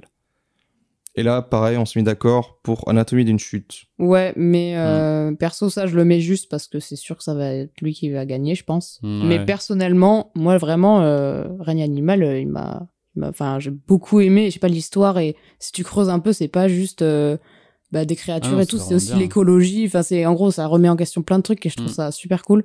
Et même ces films, à chaque fois, il y a toujours une espèce de morale, euh, bah, éco- pas, pas écolo, mais un peu quand même, je trouve. Et euh, on pense à la planète, machin. Et très axé dans la nature et tout, le, le droit de la nature. Et j'aime beaucoup, c'est ce qu'on retrouve souvent dans ces films. Genre les combattants, il y a un peu ça. Et euh, Ouais. donc, pour moi, personnellement, j'aimerais trop que ce soit Reine Animal, mais je, enfin, c'est quasiment sûr que ce serait Anatomie d'une chute, mais euh, sinon, j'aurais mis Reine Animal, ouais. Et toi, Zach Alors par contre, moi j'ai mis une chute aussi parce que pour moi c'est un des points positifs du, un des gros points positifs du ouais, film. en Je vrai, le trouve qu'il est scénario. super bien euh, écrit. Ouais. Et parce que parce que moi les films de procès ça ça, ça me cassait les couilles. Et Je là je, me suis pas fait chier. Et euh, alors mais voilà non ce truc c'était un en fait, euh, quand j'ai vu la d'une chute, je me suis dit, alors c'est un très bon film, mais je comprends pas pourquoi il y a autant de hype autour, tu vois. Ouais. Mais en vrai, c'est que il est, en fait, c'est qu'il est vraiment bien à tous les niveaux, tu vois. Mais euh, mais voilà. Euh, mais après, moi, ça m'emballe pas plus que ça. Mais enfin, en termes de jeu, en termes de, non, c'est vrai que c'est quand même vraiment bien. Euh, sinon, ouais, le règne animal, il a vraiment un bon scénario aussi, je trouve. Mm. Même si moi je suis juste un peu déçu du, du personnage de Adèle. Je le trouve un peu sous-exploité. Mais il y a, en fait, il y a un petit, tu vois, tu parlais d'éco- d'écologie, mais il y a un petit sous-titre un peu féministe aussi en 2-2 avec euh, elle. Mais je- justement, je trouve ça pas assez exploité. Bah, tu sais, quand elle est dans je la. vous renvoie elle est dans à l'épisode. caserne. On a déjà parlé de ça. hein. Oui. Ah oui, c'est qu'on en a parlé. Oui, pardon. Alors, on peut passer maintenant aux catégories qui concernent les interprètes, avec tout d'abord la meilleure révélation masculine. Les nommés sont Julien Frison dans Le théorème de Marguerite, Paul Kircher dans Le règne animal, Samuel Kircher, son frère, hein, dans L'été dernier, tiens. Milo Machado Graner pour Anatomie d'une chute, et Raphaël Kénard pour Chien de la casse. Ouais. Alors, là, on a tous choisi Raphaël Ah, Kénard. pour Chien de la casse? Oui. Ah, je croyais que c'était pour Yannick. Ah merde. Bah oui, moi c'est pour Yannick. Bah ouais. Alors voilà, c'est le cas Kénard, c'est que comme euh, Chien de la casse qui est nommé à la fois dans meilleur film et meilleur premier film, lui il est nommé en Ah tant oui, que meilleure révélation ça. masculine pour Chien de la casse et meilleur acteur pour Yannick. Pas qui n'a pas Ouais, trop de sens, bah, parce qu'en soi, coup, euh, révélation masculine, pour moi, c'est justement, euh, tu peux pas être nommé en tant que meilleur acteur, sinon c'est que t'es déjà confirmé. euh. Et sachant que c'est aussi ce qui l'a fait exploser à la fois Yannick et Chien de la Casse, Chien de la Casse qui est sorti plus tôt cette année que Yannick. Donc euh, voilà, Euh, c'est pour ça que moi j'hésite entre lui et Paul Kircher euh, dans le règne non, animal. changé, du coup. Donc, euh, mais c'est très probable que ça soit Kenard. hein. Ouais, je pense que ce Hmm. sera lui. Mais euh, vas-y, du Mais coup, j'ai pas envie changé, de. du coup, moi. Même je me demande peut-être euh, limite le gamin dans l'anatomie d'une chute, je sais pas. Ouais, moi, j'ai- mis Milo parce que je, je, je, je trouve qu'il est très fort dans le film. Je trouve Je pas. trouvé bah, vraiment- Ah, moi, moi j'ai trouvé Ouais, vraiment très stylé. ok. Hein. Bah, en fait, il m'énerve un peu moins que Paul Kircher quand même. Du coup, euh, Moi, va. je pense que je vais mettre Samuel Kircher parce que dans l'été dernier, je sais pas, je trouvais qu'il était. Mais vas-y, mais changez bien. tout, changez tout là. Bah, euh, Bon. comme Mais ça, je- je laisse mais en fait, Raphaël j'avais pas- Quenard. j'avais- j'avais- J'avais pas vu que c'était pour euh, Chien de la Casse. Bah Parce que je l'ai ouais, pas vu, mais Chien de la Casse, j'en sais rien, mais Ouais. Yannick, oui, euh, mais Chien de la Casse, j'ai pas vu, donc je peux pas dire. Mais Bah, non, Paul Kircher, il joue très bien dans le, dans le règne animal, mais euh, c'est pas non plus la Mm. performance que je retiens, tu vois. Et moi, Kenard, tu vois, je le récompenserais pour Chien de la Casse, même si je déteste son rôle. Je le préfère dans Yannick, mais je le trouve Hmm. moins. euh, Enfin, il joue, il joue, il joue lui, quoi. euh, Tu vois, c'est un peu un archétype. Ouais, euh. mais je sais pas, je le trouve vraiment bien dans Yannick. Enfin, on en reparlera après, de toute façon. Ok. Euh, ensuite, on a Révélation féminine. Alors, on a vu... enfin, moi, j'ai vu aucun film là. Aucun, aucun film. Alors, Il y a la fille de son père. donc les Le nommés, il y a. Céleste Brunkel pour la fille de son père, Kim Higelin pour. C'est- Elle aussi, alors, c'est une fille d'eux. Higelin, Jacques Higelin, je crois, c'est son la- grand-père. c'est la- c'est- Oh là là. Oui, c'est la, la petite fille. Pour euh, le Ça rôle va, tranquille. Putain, elle est née en rôle dans 2000. Le consentement. Suzanne Joannet pour La Voix Royale. Rebecca Marder pour De Grandes Espérances. Et Ella Rumpf pour Le Théorème de Marguerite. Donc vous me dites, vous avez pas vu. euh, Je sais pas si vous avez vu quoi comme J'en ai film vu aucun, Aucun. moi. aucun. Ok. Bon, alors vous avez pas le droit de parler. moi j'en ai Bah, vu je trois. Kim parce que voilà, mais. Euh, Alors j'ai vu La fille de son père, Céleste Brunkel. euh, Tu l'as peut-être vu, Zach, si t'as vu L'origine du mal de Sébastien Marnier? Tu l'as vu ou pas ce film? Tu sais, la, la fille, euh, la petite fille euh, ado de la famille, la blonde là, qui a les côtés Attends. rasés un peu. Je sais pas si. Ah, mais oui, Bah, elle. Mais attends, elle. mais je l'ai vu dans d'autres trucs, elle. Bref, et du coup là, ah non, c'était euh, juste là-dedans. dans La fille de son père, c'est un film, euh, c'est une comédie dramatique euh, avec euh, Nahuel Pérez Biscayar, hein, le jeune qui avait été rélevé- révélé dans 120 battements par minute. Il joue son père, euh, mais qui a eu la fille très jeune et la mère les a abandonnés très tôt. Du coup, c'est un peu le père célibataire avec sa fille et ils ont un rapport très fusionnel. C'est sympathique, ça va. Euh. Kim Higelin pour le consentement, donc euh, film assez compliqué euh, qui suit Gabriel Matzneff, écrivain pédocriminel. Mais- je Moi, pense qu'il y aurait peut-être un prix, parce que justement on en parlait tout à l'heure des trucs de cancel culture ou de reconnaissance de, de- de- Ouais. des femmes euh, de plus en plus importantes. Euh, peut-être peut-être que donner un prix à ce film, je sais pas, dans une catégorie, ça serait Ouais. symbolique, tu vois. Mais bon, d'un côté, ce serait un Mais peu triste. euh, je je l'ai pas vu, mais je me dis que juste pour jouer ce genre de rôle, faut quand même être assez. euh, faut avoir une certaine force quand même. Parce que quand même, c'est Jean-Paul Rouve, c'est ça qui joue euh, Oui. le gars? Il a l'air affreux dedans, Oui. il a l'air de jouer tellement bien, mais je Mm. pense en fait euh, les deux là, ils ont. Il faut que je le regarde ce film, mais- apparemment il est assez, euh, assez. euh, Ouais, c'est chaud quand même. comment dire C'est un peu, un peu chaud, ouais. Mais je pense que du coup, moi je mettrais ça pour le, le symbole, tu vois. Ouais. Mais moi, j'ai choisi Ella Rumpf, donc le dernier film que j'ai vu, Le Théorème de Marguerite, qui était, je sais pas, j'avais vu passer à la bande-annonce et ça m'intéressait. c'est un film sur une meuf qui, elle est à une école de, putain, ça s'appelle comment? Euh, Truc euh, hyper pointu en mathématiques ou sciences. Et bref, c'est un peu la seule meuf euh, de son cours et tout. Et elle a un craquage. et- En gros, elle fait des recherches sur une théorie mathématique, je sais plus ce que c'est exactement. Et elle se rend compte Mhm. qu'elle elle s'est trompée depuis longtemps, tout ça. Du coup, elle, elle remet tout en cause. Puis elle va vivre un peu, essayer de se libérer ou quoi. Euh, je Mhm. raconte très très mal. Elle se met à jouer au mahjong et comme euh, c'est Rain Man quoi dans sa tête, hop, elle gagne plein d'argent Ouais. comme ça. euh. Mais après, elle revient dans ce truc de maths et euh, voilà. Après, il y a une scène où elle se retrouve à écrire des formules sur tous les murs, c'est noirci. Non, mais j'ai bien aimé et surtout du coup l'actrice, on la connaît pour, c'est une actrice suisse qui jouait la sœur de Garance Ah, elle. dans Grave. Donc elle a pas, euh, ouais, Ah putain, elle, oui, ok. du, mais je l'avais même pas reconnue. euh, là, elle a des lunettes, Bah non, elle a ouais. un style vestimentaire. Enfin, je sais pas, j'étais en mode, euh, ah ouais, je. Et tu sais- tu sais que là, j'étais en train de regarder et j'étais Ouais. en mode putain, mais elle me dit quelque chose, mais je la vois pas parce qu'elle a pas du tout la même gueule en fait. Ouais, ouais, non, mais du coup, je l'ai bien aimé Ah, c'est dans ouf. ce rôle-là. euh. Donc euh, voilà. Mais c'est encore une fois révélation féminine, alors que la meuf, elle a près de 30 ans. euh, c'est pas son premier film, tu vois. euh, moi, je comprends pas toujours ce truc-là. Et j'ai vu, en fait, euh, ça va niveau carrière, elle, a fait des trucs à l'étranger, dans des séries ou des films. euh, voilà, elle a pas forcément besoin de ça en France. Mais voilà. Moi, j'avais mis, euh, parce que j'ai vu aucun film, euh, Oui. j'ai mis euh, le prénom que j'aimais bien. Du coup, j'ai mis Rebecca Marder. Voilà, je ne sais que je sais pas qui c'est, mais voilà, j'espère qu'elle Bah, elle va faire, elle fait parler d'elle un petit peu. Mais je crois que je connais sa tête en fait. Hein. Je sais pas, sa tête Je me dit un truc. Elle jouait dans Mon Crime avec euh, une Ah, autre bah, j'ai aussi, euh, peut-être Nadia, Ah, oui, Nadia ou- Tereskevitz, euh, qui elle aussi euh, Ah ouais. fait partie de ces nouvelles générations d'actrices. Ouais, mais du coup, on l'a déjà vu pas mal de fois. Est-ce qu'elle a sa place dans Moi, il y a rien qui m'a marqué. Moi, j'ai Ouais. pas vu le film là en question. euh, Ouais. Je pense pas qu'il y aurait un prix. Non, moi, j'ai en plus, c'était juste le nom, quoi. Ensuite, on a meilleure actrice dans un second rôle. Et alors là, c'est là que c'est assez marrant parce que, Ouais. à part Galatea Bellucci, rien à voir avec Bellucci, qui est nommée pour son rôle dans Chien de la casse, euh, les autres personnes, c'est toutes des, des actrices de Je verrai toujours au visage parce que c'est un film choral où il n'y a pas. C'est un casting all-star où chacun vient livrer euh, sa petite euh, performance qui nous met la larme à l'œil ou pas. Et donc, on a Leila Bekti, Adèle Exarchopoulos, Elodie Bouchez et Miu Miu. Donc là, on peut dire sans se tromper, enfin, à moins que celle de Chien de la Casse elle remporte, sinon c'est très probable que ce soit moi, je- une de. moi- je je dirais ça, mais Toi, tu dirais ça parce que pourquoi pas. Tu Ouais, dirais quoi, toi, Tu as vu, euh, Moi, je dirais euh, Galatée là. joli prénom en plus. hein. Ouais, c'est pour ça j'aime bien le C'est prénom. vrai. Et toi, Easy? Bah, J'ai mis euh, Leila Bekti parce que de ce film-là, je me rappelle surtout de elle, sa performance. Après, c'est aussi parce que j'ai tendance à. J'ai pas vu de film où elle était euh, sérieuse dedans. Souvent, euh, je l'ai vue surtout dans.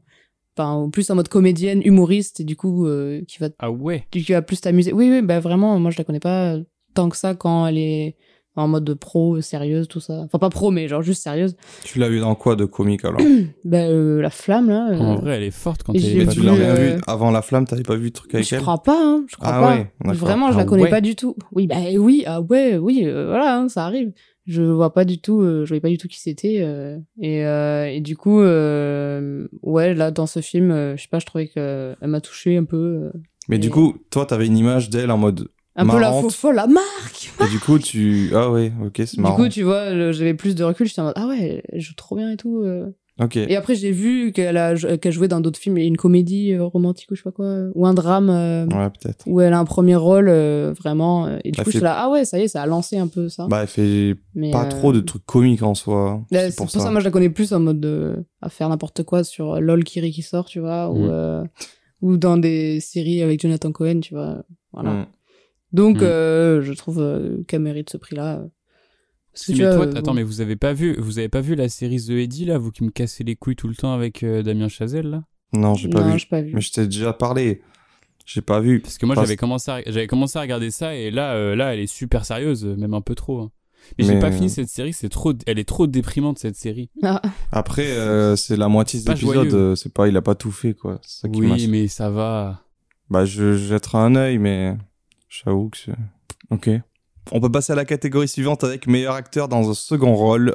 Les nommés sont Swan Arlo pour Anatomie d'une chute, Anthony Bajon pour Chien de la casse, Arthur Harari pour Le procès Goldman, Pio Marmaille pour Yannick et Antoine Reinhardt pour Anatomie d'une chute. Donc, ce qui est marrant, c'est qu'on a tous les deux, enfin tous les trois, choisi euh, des acteurs de Anatomie d'une chute mais il y a deux clans qui s'affrontent. Soit le gentil avocat, joué par Swan Arlo, défendu par Zach. Vas-y, balance. Bah, il C'est est pas beau. Thierry. Il est beau, hein. il est beau. Oui. Non, mais c'est Alors- juste. bah, Swan Arlo, c'est un acteur que j'aime beaucoup et je l'ai trouvé très cool dans ce film. Mais c'est vrai que le, le méchant avocat il joue peut-être même encore mieux au final quand j'y pense. Antoine Reinhardt, euh, du coup. parce qu'il m'a, il, Il est il m'a il m'a insupportable. énervé de fou. Ah ouais, t'as envie de le foutre des il est claques et tout. insupportable. Et du, et du coup, c'est ça, euh, en général, euh, quand quelqu'un t'énerve au plus haut point, c'est qu'il joue vraiment très bien. Ouais. Parce que quand tu regardes des interviews de lui, il a l'air trop sympa, le type. Mais dans le. Il jouait aussi Dans le film, euh, il dans odieux. 120, bat- 120 battements par minute. Ouais, et je l'ai énervé aussi. J'ai Euh, pas vu ça. Il faisait un, un des mecs principaux d'Act Up et tout. Mais du coup, en rôle complètement euh, à, à l'opposé, ou enfin, il est très sympa. Mais là, oui, c'est ça. C'est moi ce que je tiens à saluer, c'est que du coup, il est très énervant, très irritant. Et d'un autre côté, il y a quand même un truc charismatique, genre, je sais pas. Bah, il est euh, fort, quoi. Dans son clairement. métier, il est fort, du coup. Il arrive à te mettre là la petite la petite pierre dans ta chaussure, euh, t'arrives pas à marcher sans te faire mal, tu vois. Enfin, Mm. Ouais. je trouve que Swan Arlo Ah, est, bien, mais plus dans la retenue et tout. Je me souviens plus trop. Et il y a Ah, une il y a une trend hein. sur les réseaux sociaux euh, de gens qui sont excités sur le film Anatomie d'une chute et notamment sur Swan Arlo, l'avocat, euh, en mode euh, sexy, daddy, euh, tout ça et tout. Mais il y a savoir. toujours un truc comme ça sur Swan Arlo de toute façon, mais Voilà. c'est un peu pour la vanne que j'ai mis ça aussi. Mais Bah après, oui, c'est oui. vraiment un acteur que j'aime beaucoup en vrai. hein. Je trouve qu'il est, il est très fort. C'est dans, attends, c'est dans quoi qui m'avait marqué? Il joue pas dans Grâce à Dieu, Swan Arlo Si. je, je crois que c'est là-dedans qui m'avait marqué parce que son rôle il est assez, euh, assez puissant. On enchaîne avec la meilleure actrice. Donc on a Marion Cotillard pour Little Girl Blue, Léa Drucker dans l'été dernier, Virginie Fira pour L'amour et les forêts, Afsia Herzi pour Le ravissement et Sandra Euler pour Anatomie d'une chute. Alors, euh, donc Izzy et toi, vous avez choisi Sandra Euler pour Anatomie d'une chute. Hmm. Après, euh, personnellement, j'aurais peut-être préféré Virginie, euh, Virginie Fira pour L'amour et les forêts, parce que je la trouve vraiment très très bien dedans. Mais, euh, mais ouais, non, Sandra Hüller quand même. Elle a une, une performance euh, quand même, tu vois. Elle Ok. s'énerve et tout, elle est quand même importante dedans et euh, chapeau à elle, quoi. Mm. Je pense que c'est ce film où on la, on la voit vraiment euh, en avant et tout, genre, je sais pas. Alors vous n'avez pas vu Little Girl Blue, mais si vous l'aviez vu, euh, il y aurait pas photo en fait. Ah ouais. Ah oui. Mais j'aime pas Marion Cotillard. Bah, je pense que je ferais la paix si je, regarde tu- ça. Bah bien sûr. Ok. Et euh, voilà, Sandra Hüller, ok, mais euh, ouais, un peu comme toi, Zach, genre genre Anatomie d'une chute, euh, je l'ai vu, je me suis pas dit non plus, waouh, euh, genre ce film-là, on va en Ouais. entendre parler toute l'année et tout le monde euh, va le, pas, enfin, tarir d'éloges, euh, c'est pas l'expression. Ouais. Tout le monde va pas arrêter de faire des compliments dessus et tout. euh. Du coup, euh, limite, ça peut être devenir saoulant un peu, euh, tu vois, en mode, euh, Ah bah ah, oui, ce oui, film et bah, tout. euh, je suis d'accord. C'est Ouais. l'effet La La Land, tu Mais- vois, mais- ce genre de truc, quoi. Ouais, clairement. Mm. Mais Voilà. en plus, genre, mais par contre, moi, ce que j'ai trouvé, je trouve que euh, Sandra Hüller, elle est vraiment très bien dans. Mais c'est la première fois que je la voyais, moi, je crois. Ouais, moi Euh, aussi, je crois. Et en fait, elle est, elle est vraiment très forte parce que t'as ce côté où c'est une victime quelque part. Enfin, tu sais pas, elle, on dirait très qu'elle ambigu, sait pas trop ouais. pourquoi elle est là. Et, mais en fait, elle joue vraiment bien le. T'as l'impression qu'elle est. On a beaucoup d'empathie pour elle, mais en même temps, tu sais qu'elle cache des choses et qu'elle est pas totalement honnête sur tout ce qui s'est passé. Elle est pas nette, ouais. Et ouais, elle est pas nette. Et si, bah après, je l'ai vu dans un autre film dont on va parler tout à l'heure, euh, où elle joue euh, la femme de Ouais, ouais. Un, Mm, mm. un fort euh, homme euh, fort sympathique, mais euh, où elle joue euh, peut-être même encore mieux, mais c'est pas pareil. Allez, plus que trois catégories. Meilleur acteur avec Romain Duris pour Le règne animal, Benjamin Laverne pour son rôle de l'abbé Pierre dans L'abbé Pierre, Melville Poupeau pour L'amour et les forêts, Raphaël Quenard, encore lui, pour Yannick, dans Yannick, Oh. et Harry Wartalter pour Pierre Goldman dans Le procès Goldman.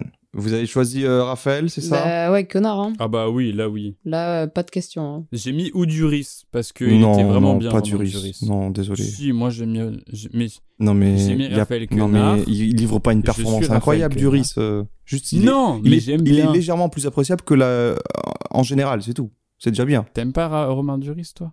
Si j'aime bien, j'aime bien. Je suis pas. un- Bah voilà, alors arrête de me faire chier. Mais non, non, il aura pas un... Mais je l'ai mis parce que j'aime bien, mais en vrai, non, c'est en vrai Raphaël Quenard. En Alors- fait, à chaque fois je me rappelle de Yannick, je suis en mode euh, ouais. Bon, moi je vais je vais dire le truc. Romain Duris, non. Benjamin Laverne pour l'abbé Pierre, Non. non. Mais je comprends pourquoi il serait nommé parce que comme tu parlais tout à l'heure des films à Oscar euh, de performance et tout. Ouais. Là, il y a quand même une Mm. performance, puis euh, il y a, il fait l'abbé Pierre dans la fin de sa vie, enfin, avec le maquillage trop bien fait, et il y a un vrai travail sur la voix, sur l'intonation. Mais bon, en soi, c'est pas. Euh, Melville Poupeau, il fait euh, l'homme toxique au possible. Ouais. Mais j'ai vu plusieurs films ou séries en ce moment et il fait ce genre d'archétype. Je sais pas, il s'est enfermé dans ça. Mais plus le plus le gentil professeur Voilà, ça. mature, je suis déçu. Mon Euh, bébé. Raphaël Ou Quenard. Laurence, Laurence. Ouais. Laurence Anyways. Regardez Laurence Anyways. c'est J'ai déjà bien. vu, c'est mon Dolan préféré. Raphaël Quenard, euh, bon, plus besoin d'en parler, mais bon, voilà, il a fait ses preuves et tout.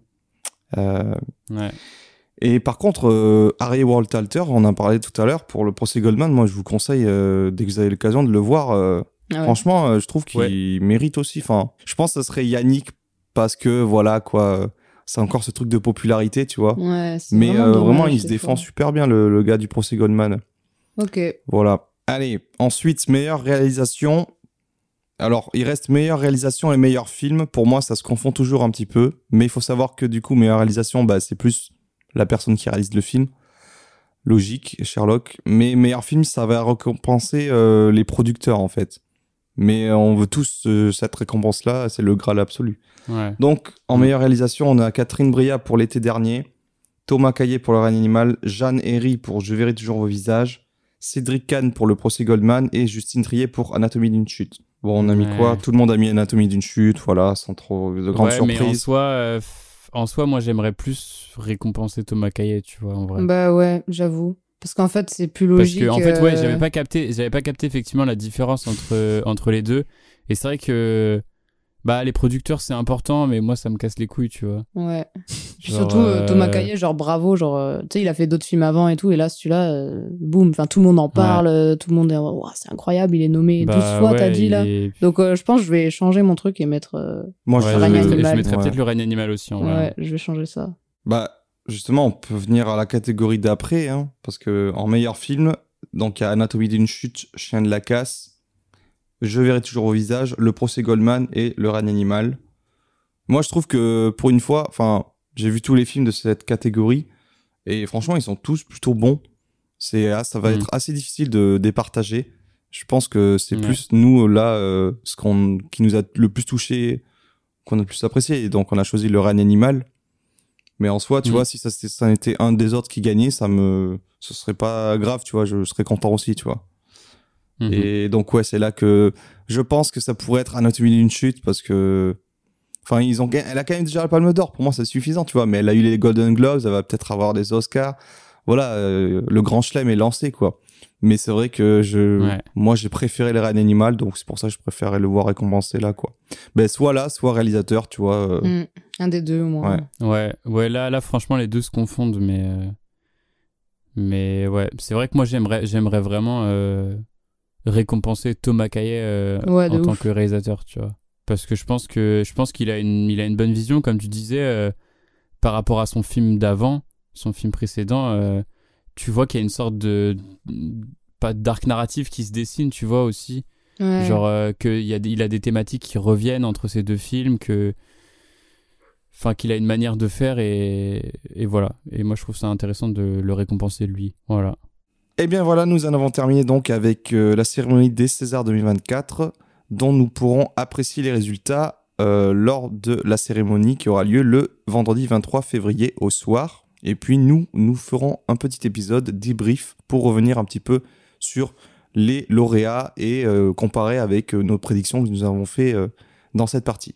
Du coup, on peut passer à la deuxième partie de l'épisode qui se concentre sur la cérémonie des Oscars 2024. Alors du coup, euh, pour les Oscars, il y a près de 23 catégories. Et donc ça va être un petit peu pareil que pour les Césars. On commence euh, par euh, les moins importantes ou plus importantes. Malheureusement, c'est c'est pas moi qui fais l'ordre, c'est comme ça. Et donc les trois premières catégories, ça va être assez rapide. Bon, en plus, personne n'a complété. Hmm, Bon, On fait au feeling. on fait au feeling. Euh, donc c'est des courts-métrages. Et pareil, c'est courts-métrages d'animation, docu et prise de vue réelle.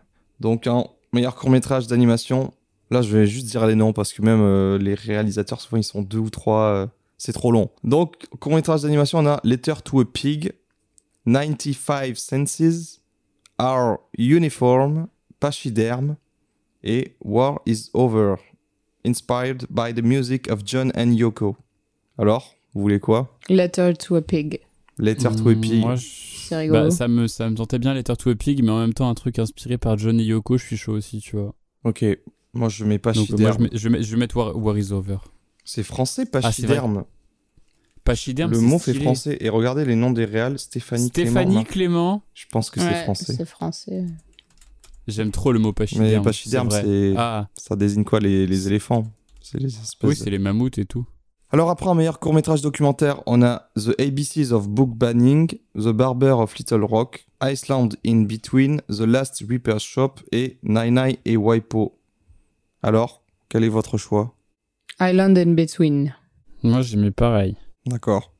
Allez, moi je mets euh, The Barber of Little Rock. Incroyable. Ensuite, meilleur court-métrage, prise de vue réelle. C'est marrant parce qu'ils disent pas fiction, mais prise de vue réelle. Mais bon, ça veut dire euh, sensiblement la même chose. Et là, donc on a The After, Invisible, Invincible, pardon, Night of Fortune, Red, White and Blue, et La merveilleuse histoire de Henry Sugar, de Wes Anderson, qui était disponible sur Netflix, qui est le seul qu'on a vu euh, avec Zach en tout cas. Donc on l'a mis un peu par défaut, mais... euh, Non, moi, je l'ai pas mis par défaut, je l'ai mis parce que j'aime bien. mais t'as pas vu les autres? Comment tu peux juger? Oui, c'est vrai. Alors? Je Ouais. m'en fous. Beau, Et toi. Izzy? Du coup, oui, j'ai mis Invincible. Euh, je sais pas, je viens de regarder des images, euh, juste les premières qui arrivent sur Google. euh, et euh, ça avait l'air euh, d'une très belle photo, donc euh, Parce vas-y. qu'après, il y a beaucoup de films qui s'appellent Invincible ou de séries, donc... euh, Oui, bah c'était pas le titre, c'était l'image. Ok. Voilà. Bon, là, c'était assez désastreux euh, sur ces catégories parce ouais. que on est les fraudes. C'est le fraudcast. De ouf. On continue maintenant avec meilleur film documentaire. Pas sûr que ça aille mieux. hein. Si. Donc, parmi les nommés, il y a Bobby Wine, le président du peuple, de Moses Boyo et Christopher Sharp, La Memoria Infinita, euh, de Il n'y a les, pas de nom. les nommés restent déterminés. Ok. Les filles d'Olfa de Kauter Banania, To Kill a Tiger de Nisha Pauja et 20 Days in Mariupol de, je ne prononcerai pas le nom, Tchernov, Mstislav Tchernov. Je sais que c'est un film russe sur la guerre euh, russe-Ukraine. Euh, voilà, mais on a juste, euh, Izzy et moi, on a vu les filles d'Olfa, donc euh, par défaut, euh, on a mis ça. Ouais. Mais qui est quand même un bête de docu. En vrai, il est bien, ouais. Je sais que je regarde pas beaucoup, mais là, la manière dont il est fait, il est passé original et tout, et le sujet est très intéressant et tout, donc c'était sympa. Alors, ensuite, là, on va commencer à parler. Meilleur film d'animation. Il y a 5 films, pas 3 comme chez les Césars. Ouais. On a Le Garçon et le Héron de Miyazaki, Élémentaire, donc le Pixar de Peterson, Nimona de Nick Bruno et Troy Kane, je sais pas ce que c'est, Mon ami robot de Pablo Berger, ça, j'ai entendu que c'était pas mal. Euh, c'est très poétique à skip. C'est un film muet avec. euh, Enfin, il n'y a pas de dialogue et tout, mais c'est très touchant. C'est un robot euh, qui est ami avec un chien, je crois. Ou un truc comme ça. Ou un chien robot, je sais plus. Ouais, ça avait l'air cool. Et euh, donc le film de Sony, Spider-Man Across the Spider-Verse, de Camp Powers et Justin K. Thompson. Et Nimona, c'est sur euh, Netflix, Nimona, c'est sur Netflix. Ouais. D'accord. je Bon. crois bien. Euh, et du coup, qu'est-ce que, qu'est-ce que nous avons vu ici? On a vu Spider-Man, le Miyazaki et le Pixar, personnellement. Moi, j'ai juste vu Miyazaki. Et donc, on a tous choisi le Miyazaki, le garçon et le héron. Oui. Moi, je pense euh, soit ça, soit Spider-Man, mais Euh, si Élémentaire gagne. euh, non, mais je pète mon crâne. Ah ouais, Bah non, oui. j'espère pas. Mais c'est tout le temps le Pixar qui gagne. hein. C'est vrai. Ah non, c'est Pinocchio qui a gagné l'année dernière Non, je crois que quand il y avait ju- justement Shihiro, il avait gagné euh, face à des Oui, Pixar mais ou c'était il y a longtemps. Je veux dire, dans les années récentes. Mais voilà. Récemment, c'était toujours les Pixar. Ouais, mais Miyazaki, bon voilà, il est sorti de sa retraite. Bah, euh, je- ça faisait, je- ça franchement, faisait c'est 10 lui, ans qu'il hein. avait rien fait. euh, c'est peut-être son dernier film. Allez, allez papy, euh, prends ton Oscar et dégage, s'il te plaît. Bah, en même temps, il est bien. Mais c'est vrai qu'il est, c'est un bête de film, c'est un bête de film. Confère euh, l'épisode top film 2023.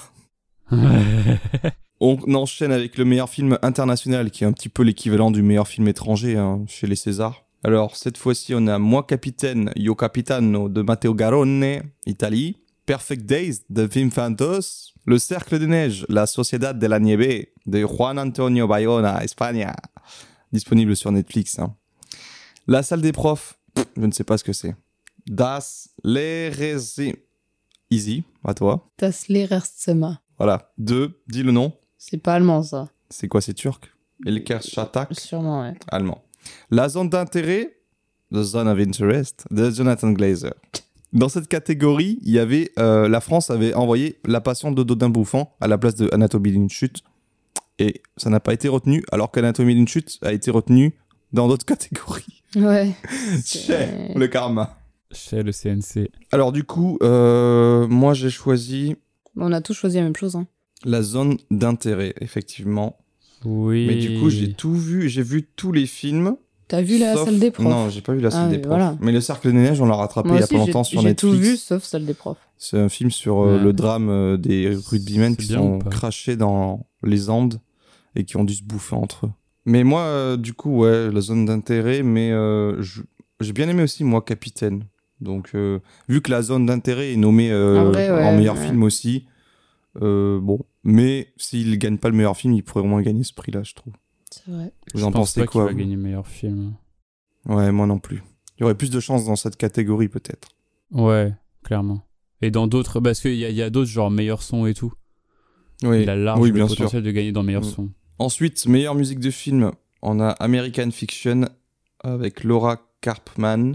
Donc ce film, euh, je crois, c'est le seul euh, parmi les nommés qui est pas sorti en France, en tout cas, encore. Donc on sait pas du tout ce que c'est. On a John Williams pour Indiana Jones 5. Euh, Robbie Robertson, nommé à titre posthume, pour euh, Killers of the Flower Moon. Ludwig Göransson pour Oppenheimer.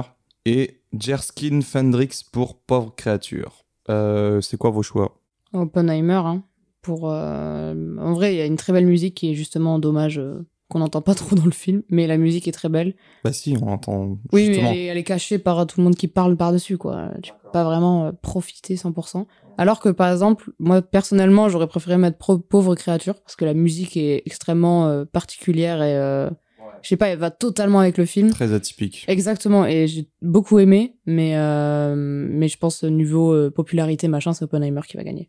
Et toi, Zach, t'en penses quoi? Bah, moi, j'ai mis. C'est Oppenheimer qui va gagner. Ouais. Mais c'est pour Things qui doit gagner. Ouais, bah parce que la pareil. musique de Pour Things, elle est. Ouais, c'est trop bien, ça Mais de toute façon, tout. à chaque fois qu'il y a, il y y a Pour Things de nominer quelque part, j'ai mis Pour Things. Oui, hein. moi Faut- aussi. Alors, faut préciser que c'est le seul film que hein, vous avez vraiment. vu, par exemple. Mm, Non. Non, la bah non. d'intérêt aussi. Là, on a vu. Moi, j'ai vu Clear of the Flower C'est juste Moon. parce que c'est le meilleur film de l'année, c'est tout. Voilà, il n'y a pas de débat. Mais oui. On est juste au début d'année, calmez-vous. Bah, J'en ai rien à foutre. L'année dernière, il y avait Babylone. Là, c'est. Euh, euh, mais non, mais la musique de Poor Things, elle est tellement, elle est originale, Elle elle, est va trop très stylée. bien avec le film, elle est belle et flippante à la fois. Ouais, ouais. Elle est voilà. Après, Ludwig Göransson, c'est, c'est- j'aime vraiment beaucoup ce qu'il fait. J'ai pas écouté la musique d'Oppenheimer, mais euh, j'aime beaucoup ce qu'il fait. Donc, euh, en vrai, ça me ça me ferait pas chier si c'est lui qui gagnait non plus parce que je trouve que c'est un Hmm.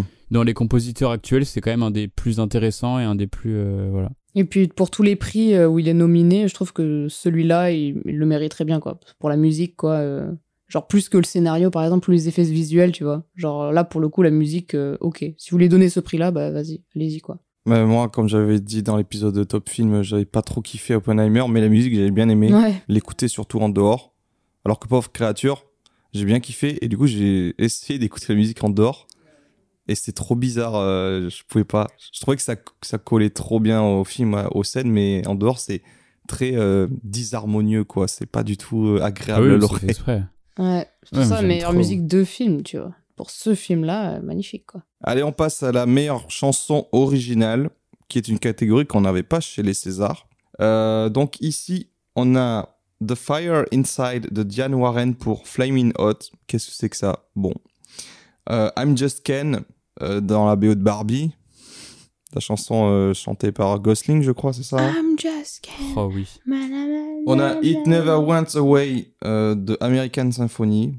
Euh, imprononçable. Wazaze, Wazaze, A Song for My People de Scott George pour Killers of the Flower Moon. Je n'ai pas la moindre idée de ce que c'est dans le film. Ou bien What Was I Made For euh, de Billie Eilish pour le film Barbie également.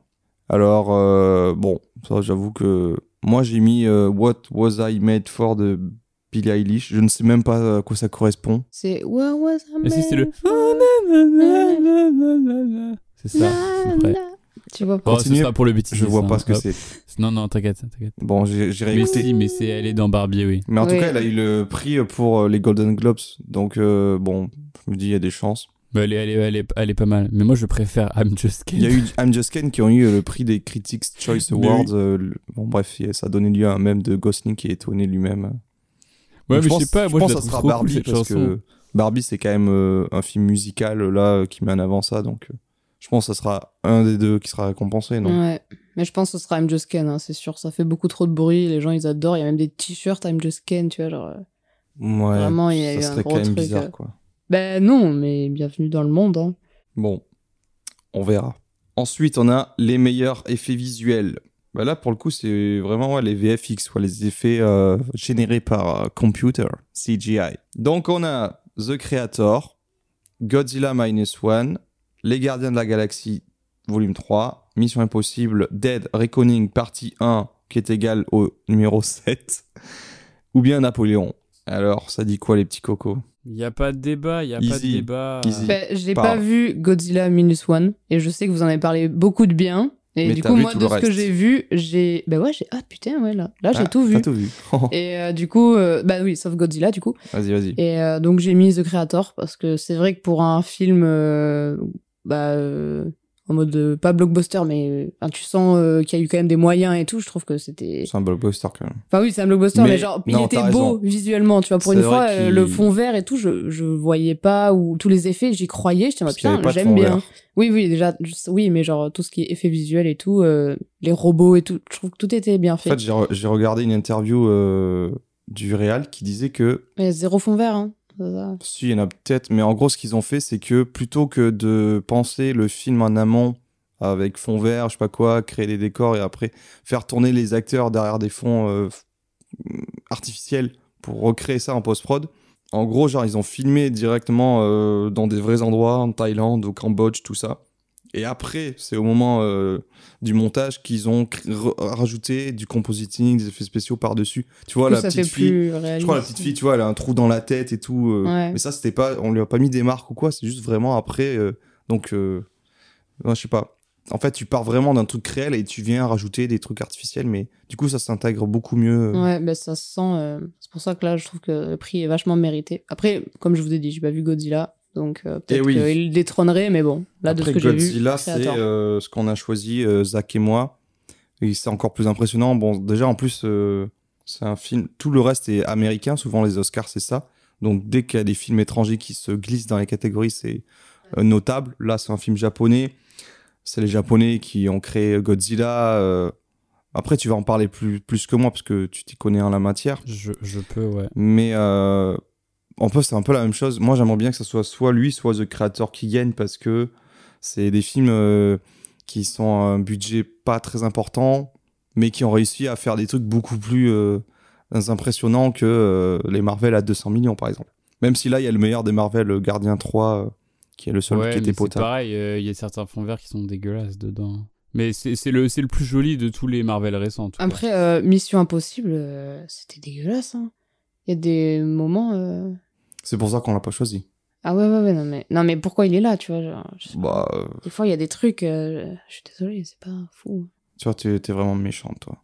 Toi, si on t'écoutait. Mais alors, du coup, par rapport à Godzilla, si vous voulez nous faire un petit topo dessus.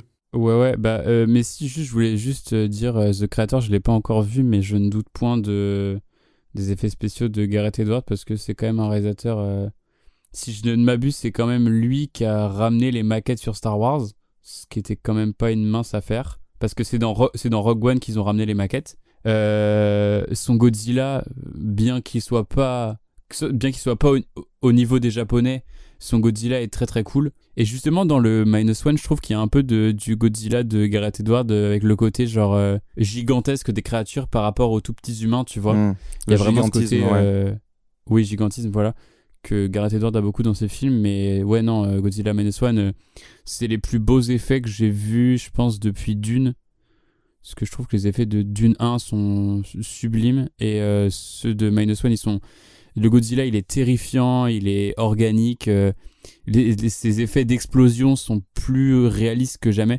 Enfin, je crois que le rayon laser de Godzilla, il a jamais été aussi euh, Ah terrifiant ouais, la scène On dirait incroyable. vraiment tout le son. Même euh, je pense que Godzilla ils auraient dû le foutre dans le son parce que le son dans, dans ce film est incroyable aussi. Euh, puis vraiment genre euh, j'ai regardé après j'ai vu des bouts de making of. Il y a des trucs je croyais que c'était des, des, des vraies scènes. C'était tout est fait en 3D genre les scènes de course et tout tout était de la 3D c'est tu as l'impression que c'est vraiment réel. Tout est vraiment bien fait. L'eau est super bien fait aussi. Les fluides sont incroyables. Les scènes dans l'eau voilà. Enfin non franchement tout est tout est exceptionnel dans ce film et euh, et vraiment les effets spéciaux voilà Et du coup, je vais laisser euh, la main à Zach pour euh, le host, la présentation des catégories. Donc, je reprends la main et on va passer à la catégorie suivante qui est meilleur son. Et on a des films en commun. Donc, on a The Creator, Maestro, qu'on n'a jamais vu encore, qui lui est sorti sur Netflix, si je dis pas de conneries. Mission Impossible, donc le, le 7, là, Dead Reckoning partie 1, Oppenheimer et La Zone d'intérêt. Alors, qu'est-ce que tu as mis, Easy, dans cette catégorie? Ben, on a tous mis, ouais, euh, zone d'intérêt. Oui, attends. je Ah oui, plus. bah oui. Euh, oui, non, c'est ça, ouais. Ouais, euh, bah, zone d'intérêt, hein, parce que le travail de son, pour le coup, est particulièrement super important dans le film. Parce que c'est joué là-dessus, quoi. Tous les autres, oui, il y a du son comme partout, quoi. Mais celui-là, il y a vraiment un travail essentiel dessus. Et euh, je sais que Boris, toi, t'avais fait des petites recherches de. euh, Enfin, tu connais des petites anecdotes croustillantes sur euh, le, le son de Zone of. Interest. Donc, si tu veux nous en faire part. Oui, bah, c'est-à-dire que je m'entretenais avec Jonathan euh, Non, la semaine dernière.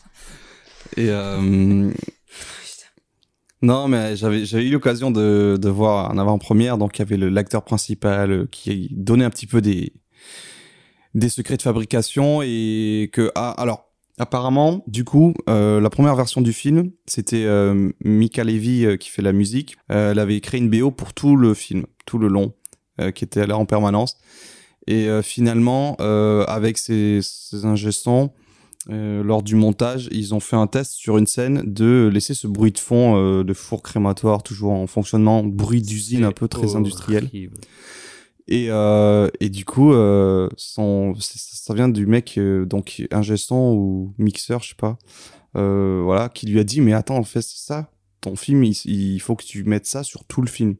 Et c'est comme ça que ça se fait. Apparemment, voilà, c'était pas forcément avant le tournage qu'il y avait ce truc pensé, mais c'était au moment de la post-prod qui s'est dit, ben ok, il va y avoir deux films, celui qu'on voit, mais qu'on n'entend pas. Enfin, non, celui qu'on voit et celui qu'on entend.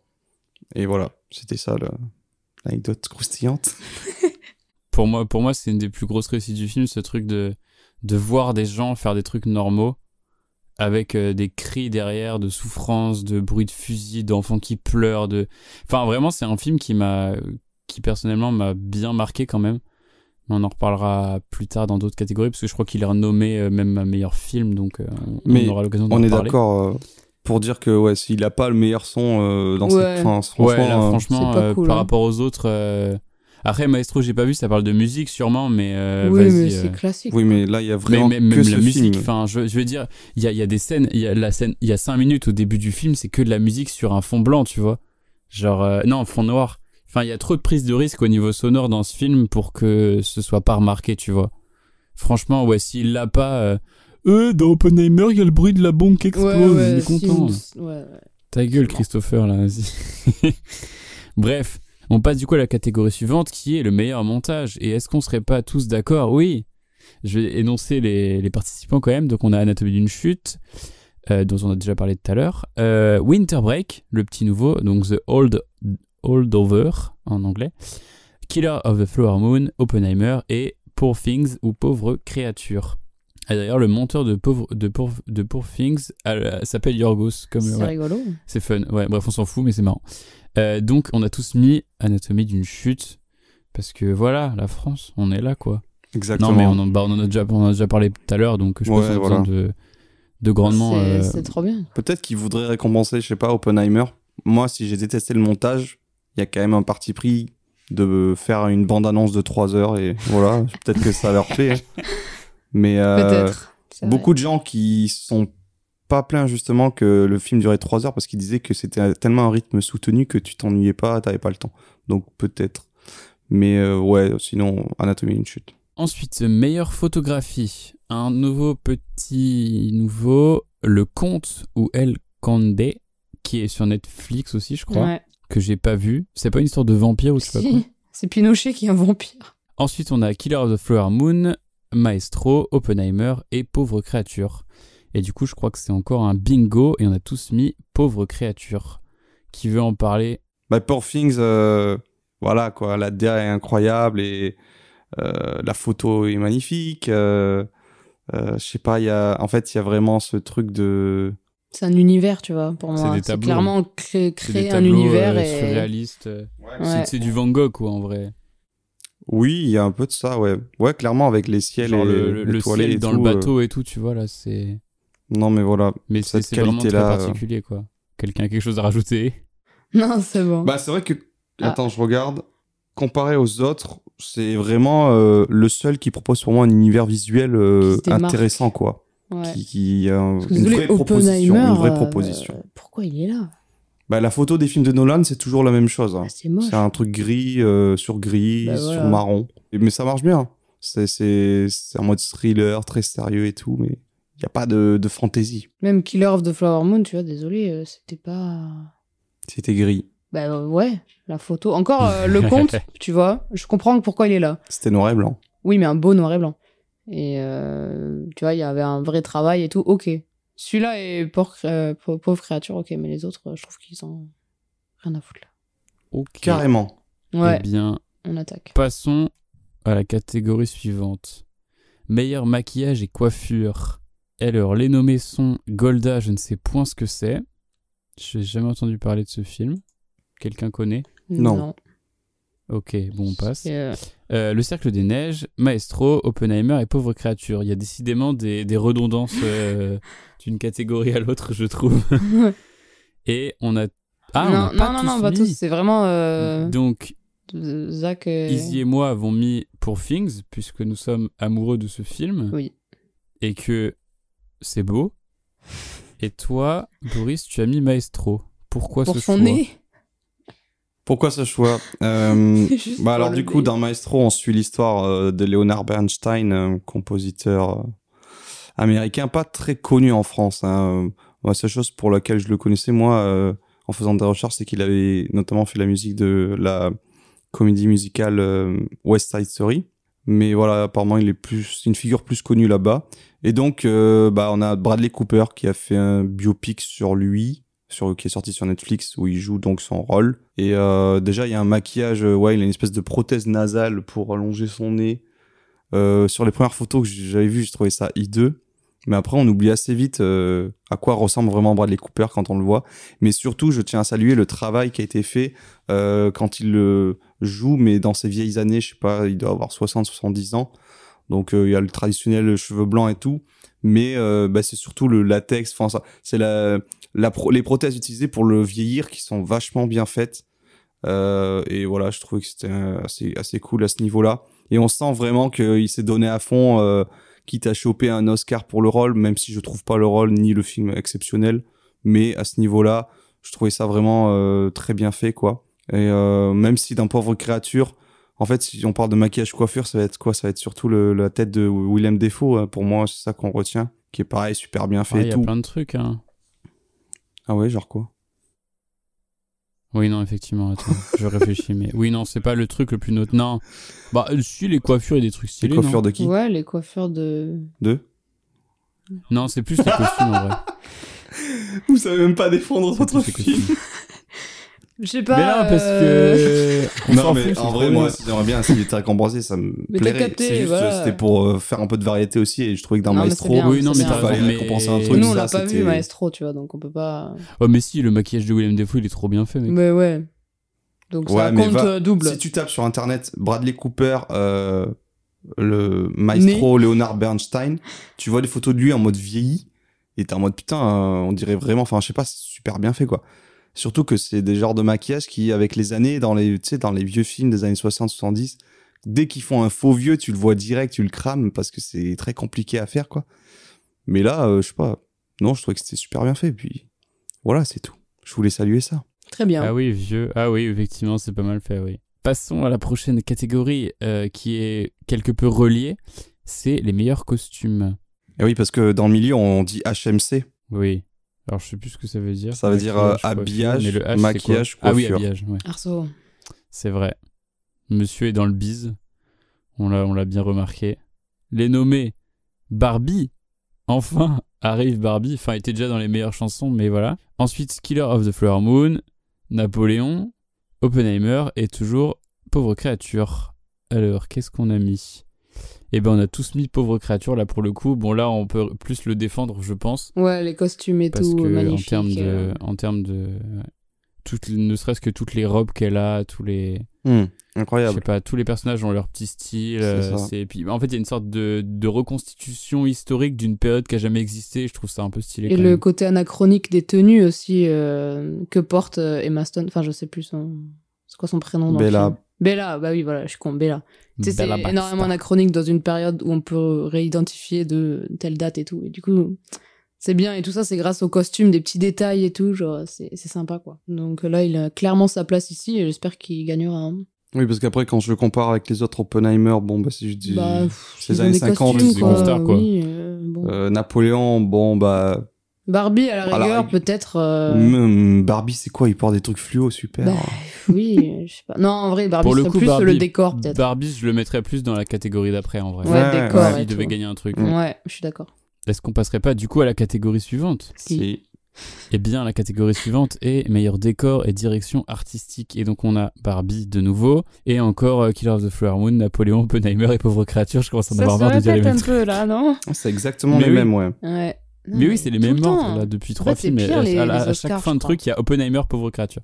Bah, moi, je trouve que ça va, c'est assez varié, quoi. Enfin, vous voulez quoi C'est quoi le problème? Mais non, c'est juste. Qu'est-ce qu'il raconte lui encore? Euh, Meilleur décor. Donc, euh, alors, Izzy et moi, on a mis Pauvre Créature, puisque voilà. Pour changer. Là, mais si, mais là, mais là, là, je suis désolé, architecturalement parlant. Ouais, ouais. Je suis obligé de le mettre là, quoi. Tu veux le mettre. euh, Ils, sont, ils ont le euh, bon. Attention, euh, bon, c'est pas un spoiler, on s'en bat les couilles. Le générique de fin, c'est juste des plans sur des murs et sur des trucs tellement les décors sont beaux. Ah ouais, Je sais pas si tu- vous vous rappelez pas du générique de, le générique de fin T'as l'impression que c'est un catalogue de, de magasins de déco des années euh, des années des années 20 et genre c'est que des trucs d'art nouveau, d'art déco avec des superbes sculptures, des des, des interrupteurs, des des, des je sais pas des des tapisseries, des escaliers, des trucs comme ça et non vraiment c'est beau. Puis en plus dans ce film ce qui est beau c'est qu'on se balade dans le un peu dans le monde entier et qu'on voit euh, des, des, des différents environnements et du coup l'architecture et l'ambiance de chaque euh, segment change en fonction de où ils sont dans le monde. Genre, euh, t'as toute la scène du bateau qui est assez bleutée. À Paris, c'est froid et assez Ah blanc oui, parce oui. qu'il neige. mm. Euh, à Lisbonne, c'est très jaune, euh, jaune rose avec le ciel. Euh, quand ils sont à, je sais plus où ils sont là, c'est pas en Afrique ou je sais pas où. Euh, quand c'est tout orange, marron là, euh, tu sais avec les, les- une sorte de deal de tour. euh, Ouais. Ah oui. euh, C'est pas loin Je en. Égypte, non? C'est pas, Le ouais, Caire? euh, Ouais, Le je Caire, crois je. Ouais, je crois. Pas le je Caire. sais plus. Ou euh, Istanbul, un truc comme ça. Ah, c'est Alexandrie. Alexandrie, voilà, Égypte. Oui, mais ça, ça rejoint aussi la photographie. euh, pour moi, c'est genre, tu vas marquer chaque euh, voyage ou lieu par euh, une empreinte visuelle différente, quoi. Ouais, non, c'est vraiment. euh, Bah, pour moi, en vrai, c'est le. En vrai, je pense qu'il y a. Sur ce film, on peut critiquer euh, des aspects de... du scénario de je sais pas quoi, tu vois, ou de la longueur du film, par exemple, des choses comme ça.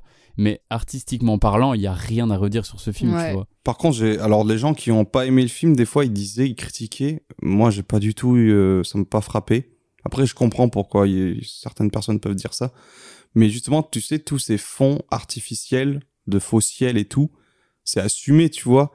Mais je trouve pas que c'est moche en mode carton pâte. Et certains disaient que ça faisait esthétique de intelligence artificielle, genre les Ouais. trucs. euh, mais- tu pourrais demander- non, mais ça, euh, tu demandes à Dali ou euh, le, tu sais, le, le, le truc de logiciel ou qui, qui, tu mets un prompt et ça te crée une image.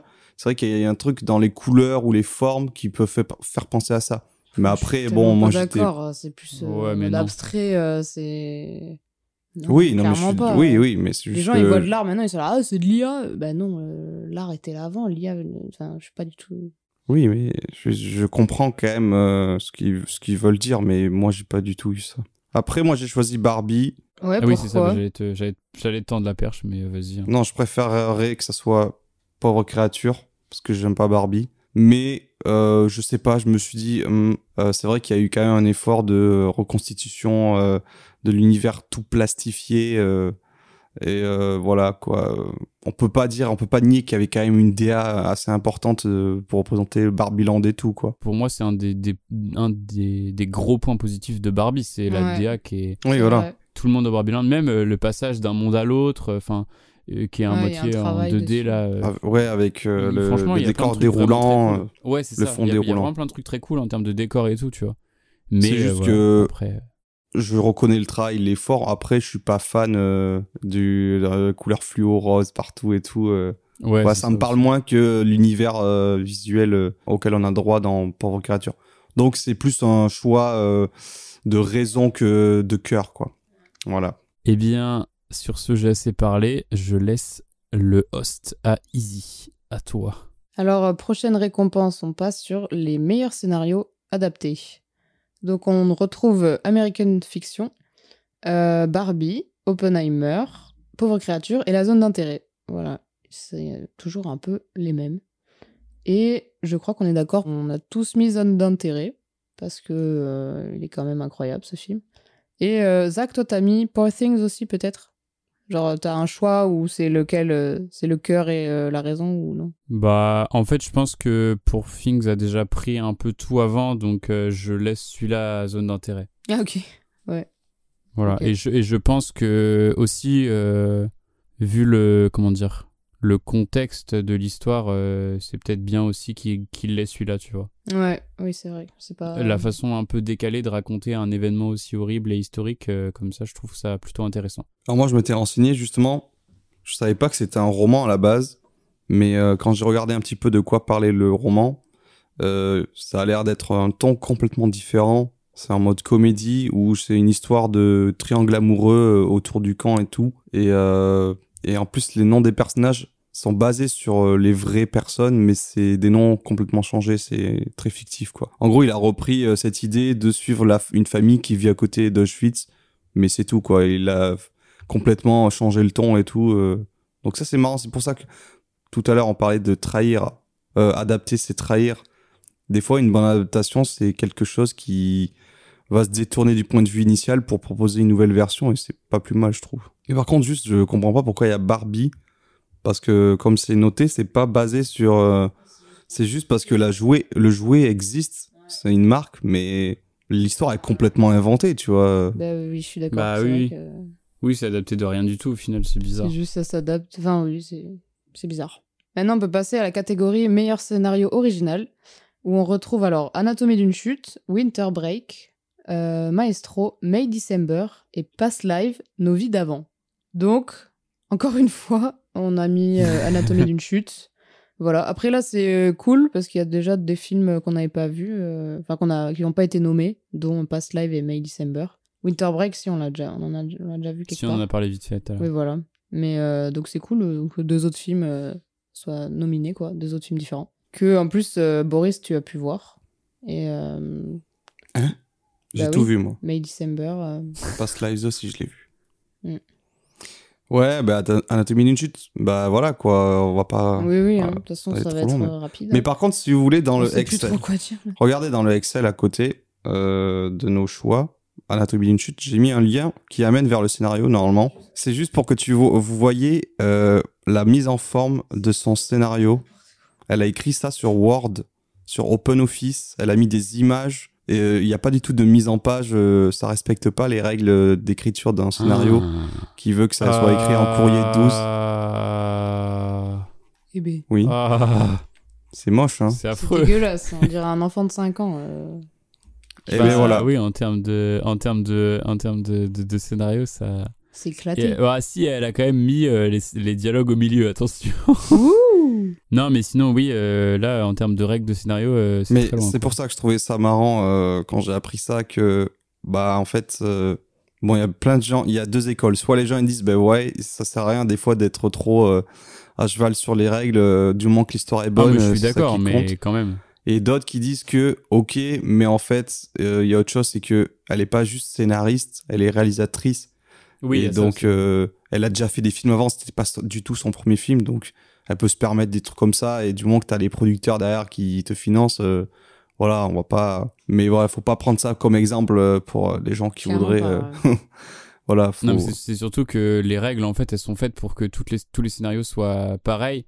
Et, et c'est ça. Et en fait, quand tu, quand tu écris des scénarios, au début, en général, tu les réalises pas forcément. Et tu écris des scénarios, mais c'est d'autres gens qui vont les réaliser. Et du coup, euh, c'est pour ça il faut que ton scénario il soit le plus euh, propre et le plus euh, détaillé possible pour que la personne puisse, bah, comment dire, réaliser le scénario sans, sans avoir besoin de toi, quoi.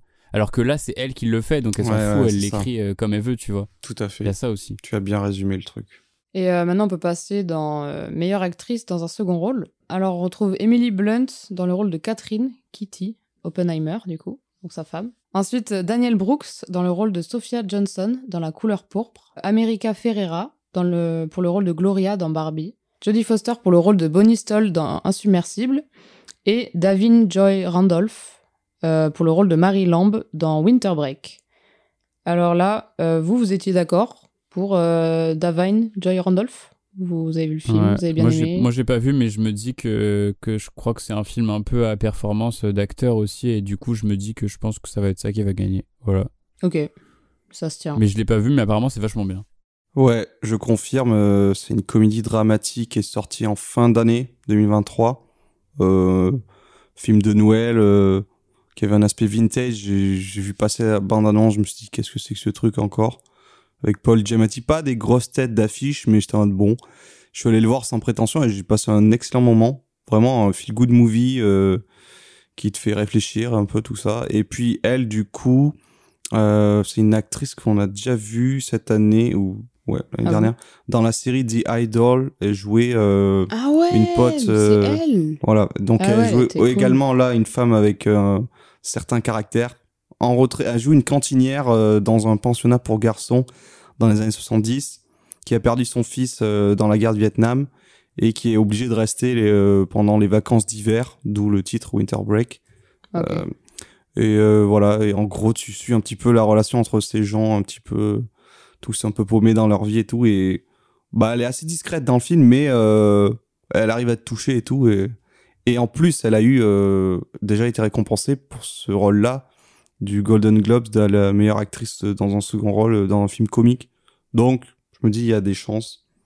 Parce qu'après, pour les autres films, donc Oppenheimer, euh, ouais, bon, pitié, non. hein. c'était Horrible pas. son rôle là. euh. Ouais. Enfin, la pauvre, hein, vraiment. Moi, j'ai vu La couleur pourpre, c'est une nouvelle adaptation de, du roman et du film de Spielberg, mais en mode comédie musicale. Ouais, Moi, j'ai mis elle du et j'aime bien en- Daniel Brooks parce que jouait dans euh, euh, euh, One- Orange is the New Black. is the New Black, ouais. Voilà. Elle a le un rôle. peu un rôle comme ça de femme forte euh, qui se laisse pas faire, c'est que c'est cool.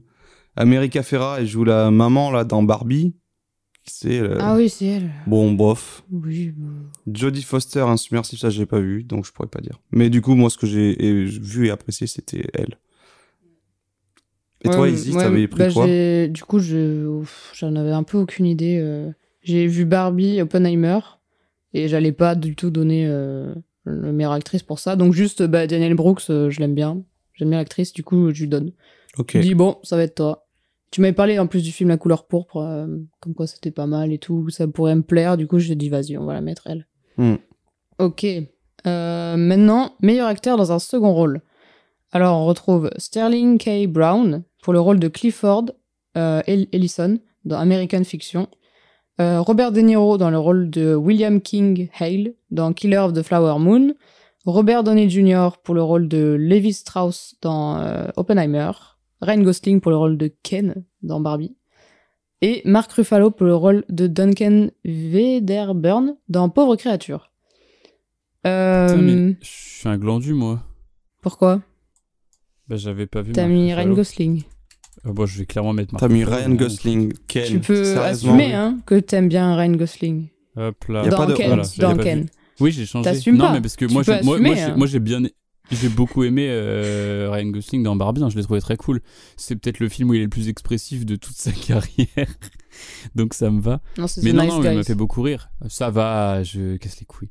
Mais Mark Ruffalo, il était incroyable. Dans Oui, ouais. C'est le vieil homme. C'est un peu un. Je sais pas comment on appelle ça, mais c'est des- une sorte de mascu un peu euh, trop con là. Et. Ouais. juste, euh, je sais pas, il, est- il est super con. Et Puis il y a l'évolution de son drôle. perso que j'aime bien aussi. Genre, il fait pitié quoi ça, à la oui. fin. Genre, vraiment, t'es là, mais Ouais, dégage, clairement, euh, clairement. sale merde. Voilà. Moi, je trouve que cette catégorie-là, elle m'ennuie. Pas en Ouais. général, mais là, cette année, je trouve pas qu'il y a des gens qui se démarquent plus que d'autres. Euh, Mhm. De Niro, ce serait celui que j'apprécie le plus, mais bon, vas-y, tu sais quoi, papy, il a déjà eu je sais pas combien de prix, euh, laisse la chance aux autres Ouais. un peu. Mais du coup, j'ai mis Robert Downey Jr. dans Oppenheimer, Mais pourtant. euh, même si, quoi, non, laisse-moi Ouais, finir, ouais, non, te mais je sais, mais tu râlais Déjà. tout le temps. Déjà, mais euh, bien sûr, j'ai dit que j'aimais pas forcément le film, son personnage m'intéresse pas plus que ça, mais moi je compare euh, par rapport aux autres et je trouve que sa performance est peut-être plus notable. Plus le gars, il sortait de 10 ans de Marvel avec son personnage de Iron Man. Euh, là, il se Ouais, remet à vrai. faire un truc euh, plus sérieux, il est grimé pour l'occasion, tout ça. On sent que le gars, il le veut son Oscar, tu vois, en mode, eh, attendez, euh, les cocos, euh, c'est bon, c'est fini Marvel, maintenant, je veux des vrais rôles et tout. Bref, mais surtout aussi, je crois, il a eu le prix. En fait, je me base beaucoup sur les Golden Globes qui ont eu lieu au mois de janvier ou février parce que souvent, il s'est avéré que les films récompensés dans cette catégorie-là, ce- cette cérémonie-là, étaient récompensés euh, aux Oscars après. Genre l'année dernière, euh, les Golden Globes, ils avaient récompensé beaucoup Everything Everywhere All at Once, et c'est eux qui ont gagné après, par exemple. Et donc là, comme lui, il a eu un prix euh, dans la catégorie dramatique en tant que meilleur second rôle masculin. C'est pour ça que j'ai choisi ça, quoi. Ouais. Mais euh, voilà, quoi. Ryan Gosling, euh, pff, ça me ferait chier qu'il gagne un prix pour ça, quand Bah, même. surtout pour un film Barbie, quoi, où euh, ouais. c'est tellement ironique. Et, et Marc Ruffalo, euh, ok, ok, Bah, sympa, si. mais. Bah, en il- fait, il dans a la des- sélection, tu vois, Non, je trouve que c'est lui qui. C'est pareil, genre, il a, eu, pas il a eu des hein, rôles mais- beaucoup plus intéressants que ça, et moi, ça me fait chier de récompenser les gens pour ça. Bah ouais, mais là, tu vois, dans la sélection. euh, Moi, ça sera, repensé ça sera lui, Robert fais, Downey bah, Jr. ouais. Ça sera Robert Downey Jr. Ah ouais? Oui, il y a moyen, parce que Bah, Oppenheimer. Bref. Ok, maintenant euh, on peut enchaîner sur euh, meilleure actrice. Donc nous avons Annette Bening pour euh, son rôle dans Insubmersible, Lily Gladstone pour son rôle dans Killer of the Flower Moon, Sandra Hüller dans Anatomie d'une chute, Carrie Mulligan dans Maestro, Emma Stone dans Pauvre créature. Et là, on est tous d'accord, Emma Stone, elle le Bien mérite évidemment. amplement. Et là, pour moi, elle se démarque de tout. Après, j'ai pas vu, j'ai pas vu Mm. Insubmersible ni Maestro, mais les autres j'ai vu. Et pour le coup, euh, bah si Sandra Hüller euh, pourrait. euh, Ouais, mais il y a Emma Stone, Ouais, mais par rapport mais à je Emma trouve Stone, qu'Emma euh, Stone, là, elle a. C'est Ouais. dinguerie, quoi. Mais ce- ce- cela dit, euh, il y avait beaucoup de gens qui parlaient de Lily Gladstone aussi, donc euh, Ah ouais? Pourtant, son il y a rôle. peut-être ça euh, aussi. je hein. suis Mais, désolée, euh, mais par rapport à Emma Stone. Pour le symbole, ça serait le côté euh, oui, oui, ouais, c'est un peu ça, oui. natif mais- américain. Euh, Oui, oui, bah Mais oui. Dans, son, dans le film, je suis désolée. Elle, sert, Elle est effacée dans le film euh, par rapport à un Ouais. De Niro ou un DiCaprio, elle est beaucoup plus anecdotique. genre, anecdotique. Mais oui, Emma C'est- Stone, euh, c'est incroyable. Tu vois, là où. oh, allez, vas-y, vous allez me casser les couilles, mais j'en ai rien à foutre. Quoi, quoi Dis-moi, La La. Land, je trouve qu'elle joue bien, mais. Ah, mais je suis d'accord, elle aurait pas dû avoir un couilles. Oscar pour La La Land. Hein, parce Alors que alors là, mon oui. gars, oui. Oui, oui, euh, oui, oui, oui. Non, Là, bien sûr. genre, En plus, à ce qui paraît, c'est vachement. du personnage, euh, elle est, elle est elle était, incroyable. c'est- Ouais, et en Elle plus, à ce qui paraît, elle était à film. fond, à fond, fond dans, avec le réalisateur et. euh, Mais elle, est euh, productrice du film, je crois. Ah oui, bah, carrément. Ouais, et euh, et je c'était même mis dans le rôle de le perso et et tout. euh, elle était. euh, Enfin, elle C'est adorait depuis- Bella. C'est depuis la favorite, du coup, ils se sont, ils sont rencontrés sur le tournage du Mm. coup, du film d'avant de, de, de Yorgos Lanthimos qui s'appelle La Favorite, qui était un film d'époque, une sorte de, de thriller, de complot un peu Ouais, à la cour d'une reine, je sais plus, c'est quelle reine, je sais plus. Euh, mais ouais, je sais plus. bref, qui était, qui était très cool. Et du coup, ouais, voilà, et là, ils, ils, sont, ils ont remballé pour un film, et ça se voit que le film, il est, comment dire, un peu fait pour elle, tu vois. Ouais. Je ouais. pense que c'est aussi dans son impulsion, et je crois que le prochain film de, Yantli- de Lantimos, Il il y y a aura Emma aussi Emma Stone Stone aussi. dedans. Donc euh, voilà, je pense que c'est une collaboration qui va durer et qui est très. euh, qui donne de, de très belles choses en tout cas. Voilà. Ouais. On la connaît, là elle se donne vraiment à fond. euh, c'est jamais autant Bah oui. donné dans un rôle que dans celui-là. Ça lui va super bien, genre, je sais pas, elle Elle met, l'incarne euh, très très bien, quoi. complètement à nu dans tous les sens du terme. Clairement. Ah bah, Et euh, elle casse son image, n'hésite pas à aller dans des registres très burlesques ou ridicules. euh, et c'est cool de voir quelqu'un qui ose faire ça, quoi. et, au lieu de garder, je sais pas, une image de la girl next door, très lisse, très gentille. Mm. Mm. Voilà, quoi. Allez, on va parler maintenant meilleur acteur. Donc, on a euh, de nominés Bradley Cooper pour euh, Maestro, enfin pour son rôle dans Maestro, euh, Coleman Domingo pour dans Bayard Rustin, Paul Giam- Giamatti dans Winter Break, Killian Murphy dans Oppenheimer et Jeffrey Wright dans American Fiction. Et là, ça fait longtemps, mais on a tous un avis varié. Bah, moi j'ai mis Cillian Murphy par défaut parce que je l'aime bien et je sais pas. Voilà, j'ai pas d'avis sur la question. Parce que t'as même pas vu en le vrai, film. là, non, j'ai pas vu le film, mais euh, je sais pas, je me Parce dis. que t'as euh, vu bon, aucun des film, il films présents là. Ouais. Le retour de la fraude. Ok, toi, euh, Easy. Ben, moi, j'ai vu juste Maestro Oppenheimer. Et du coup, euh, j'ai pas envie de le donner à Kylian Murphy. Du coup, je donne à Bradley Cooper. Pour son nez. Enfin, j'ai même pas vu Maestro, je l'ai vu à moitié parce que toi, tu le regardais. Du coup, je regardais quelques fois. ça. Donc, j'ai vu son nez, le maquillage et tout. Je fais Ah ouais Du coup, tiens, cadeau. Mais bon, c'est par défaut, quoi, clairement. Eh bien, moi, j'ai vu Maestro, Oppenheimer et Winter Break. Euh, les autres, j'ai pas vu. Mais euh, j'avais dit Maestro, on sent que Bradley Cooper, il le veut son Oscar. Mais désolé, Coco, ça sera pas cette année. Kylian Murphy, certainement. Il a eu. euh, En fait, c'est pour moi, ça se joue entre Kylian Murphy et euh, Paul Giamatti. En plus, c'est les deux qui ont été récompensés aux Golden Globes. Paul Giamatti dans le côté comédie et Kylian Murphy pour le film dramatique. Même si je trouve pas que la performance de Murphy euh, soit incroyable. euh, Enfin, encore une fois, quoi, il a fait des rôles bien mieux que ça Ouais. dans sa carrière. Mais comme voilà, j'ai l'impression qu'il va y avoir une espèce de rafle d'Oppenheimer cette année, malheureusement. Ouais. Donc c'est très probable. Mais moi, mon choix de cœur, c'est Paul Giamatti. Euh, J'attendais pas du tout, comme j'avais dit, ce film-là, mais il m'a vachement touché. Il joue un vieux professeur aigri euh, qui va apprendre à s'adoucir un petit peu. Et surtout, il a un œil qui part en couille. Et euh, je sais pas, en fait, l'acteur, je l'ai déjà vu, mais jamais dans un. Là, c'est en mode vraiment premier rôle. Souvent, il faisait des seconds rôles ou quoi. Ah, c'est lui Et euh, là, Ah il a un œil qui part en couille et ça m'a perturbé parce que pendant tout le film, j'étais en mode attends, mais est-ce qu'il a toujours été comme ça? Parce que je me souvenais pas de sa tête. J'étais en mode. euh, en fait, non. euh, Mais je sais pas si c'est une prothèse ou si c'est. euh, On dirait que ça a été fait euh, numériquement, mais ça se voit pas, c'est super bien fait. Et vraiment, il compose un personnage, tu, je sais pas, tu y crois et t'es. Ouais, t'es en mode c'est le vieux grincheux, tout ça, euh, qui, qui a jamais trop connu de, de bonheur dans sa vie, mais je sais pas, il m'a vachement touché. Et pour le coup, bah, j'aimerais vraiment beaucoup plus qu'il ait l'Oscar pour ce rôle-là que Kylian Murphy pour Oppenheimer, quoi. Donc je croise les doigts, mais Ça voilà, se comprend. c'est pour ça. Ok. Euh, on passe bientôt vers euh, la fin, là. Oh, Euh, plus que maintenant, deux catégories. Oui, exactement. Maintenant, c'est meilleur réalisateur ou réalisatrice. Euh, du coup, on a Justine Trier pour Anatomie d'une chute, Martin Scorsese pour Killer of the Flower Moon, Christopher Lan- Nolan pour Oppenheimer, Yorgos Lanthimos pour Pauvre créature et Jonathan Glazer pour La zone d'intérêt. Et ah oui, on n'est pas tous d'accord. Moi, j'ai ouais clairement euh, La zone d'intérêt. Je pense qu'avec euh, Bah, Glazer, Zach, on est d'a- Glazer. on est d'accord. hein. Franchement, euh, il a un C'est- mérite. J'adore euh, ses films. On a- J'ai pu voir un peu tout. Et j'avoue que celui-là, il- c'est quand même. bah, voilà, même l'audace de faire ça, ça, c'est incroyable, quoi. Et. Bah, euh, surtout que dans, dans, non, mais dans la zone d'intérêt, il y a, il y a grave un truc de, de, de réalisateur. Genre, euh, bah, en fait, je savais pas, mais du coup, c'est qu'ils ont placé plein de caméras dans la maison et Oui, tout. Et ils ont laissé les gens faire leurs trucs et tout. Ça, c'est un parti pris de ouf. Enfin, je veux dire, en fait, pour moi, la zone d'intérêt, c'est un film à parti pris. C'est-à-dire qu'il y a des, il y a des, des, des choix radicaux euh, à chaque scène et. euh, et je sais pas, c'est trop bien fait en fait. Ouais. Genre, c'est pas non plus un film où tu vas t'extasier devant en mode euh, Ouah, c'est le meilleur film que j'ai jamais vu de ma vie, tu vois. C'est pas ce genre de film, c'est juste un film qui va te marquer et qui est original et qui est. euh, et qui est. Je sais pas, ouais, il est. De toute façon, pour moi, tous les films de Glazer, c'est ça. hein, c'est... Il en a pas fait beaucoup, pourtant, il en a fait. C'est son quatrième film, enfin, long métrage. Et à chaque fois, c'est des propositions. euh, Enfin, il a fait des films super différents. Je veux dire, euh, Sexy Beast, c'est un film de gangster euh, ah oui, c'est anglais. trop bien ça. Euh. Burst, c'est un truc euh, bizarre. Under the Skin, c'est un film d'extraterrestre euh, en Écosse. Enfin, et là, c'est un truc sur des nazis. Enfin, tous ces films sont super différents.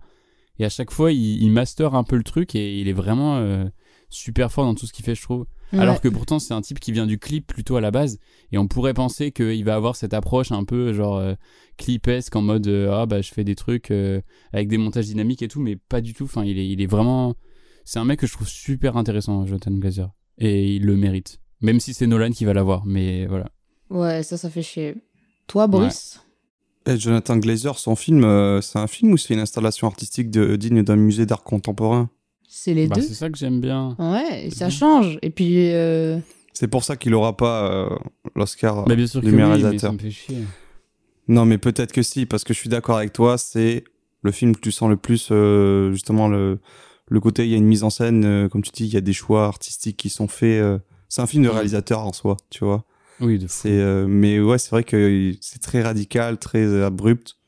Et je crois que le film n'a pas eu une réception de ouf aux États-Unis. Mais ça m'étonne même pas, hein, parce que c'est c'est c'est pas très accessible comme film au final. hein. Il n'y a pas vraiment d'histoire, il y a pas de, c'est c'est des, tu vois des scènes les unes après les autres. tu surtout, ils ont- Après, nous, on est beaucoup, tu sais, on est, on Ils n'ont pas le même rapport euh, c'est pas du tout à la pareil. guerre, au, à la Shoah, tout ça. Ah oui, oui, oui. Parce ça. Ouais. que eux, ils- c'était pas chez eux, quoi.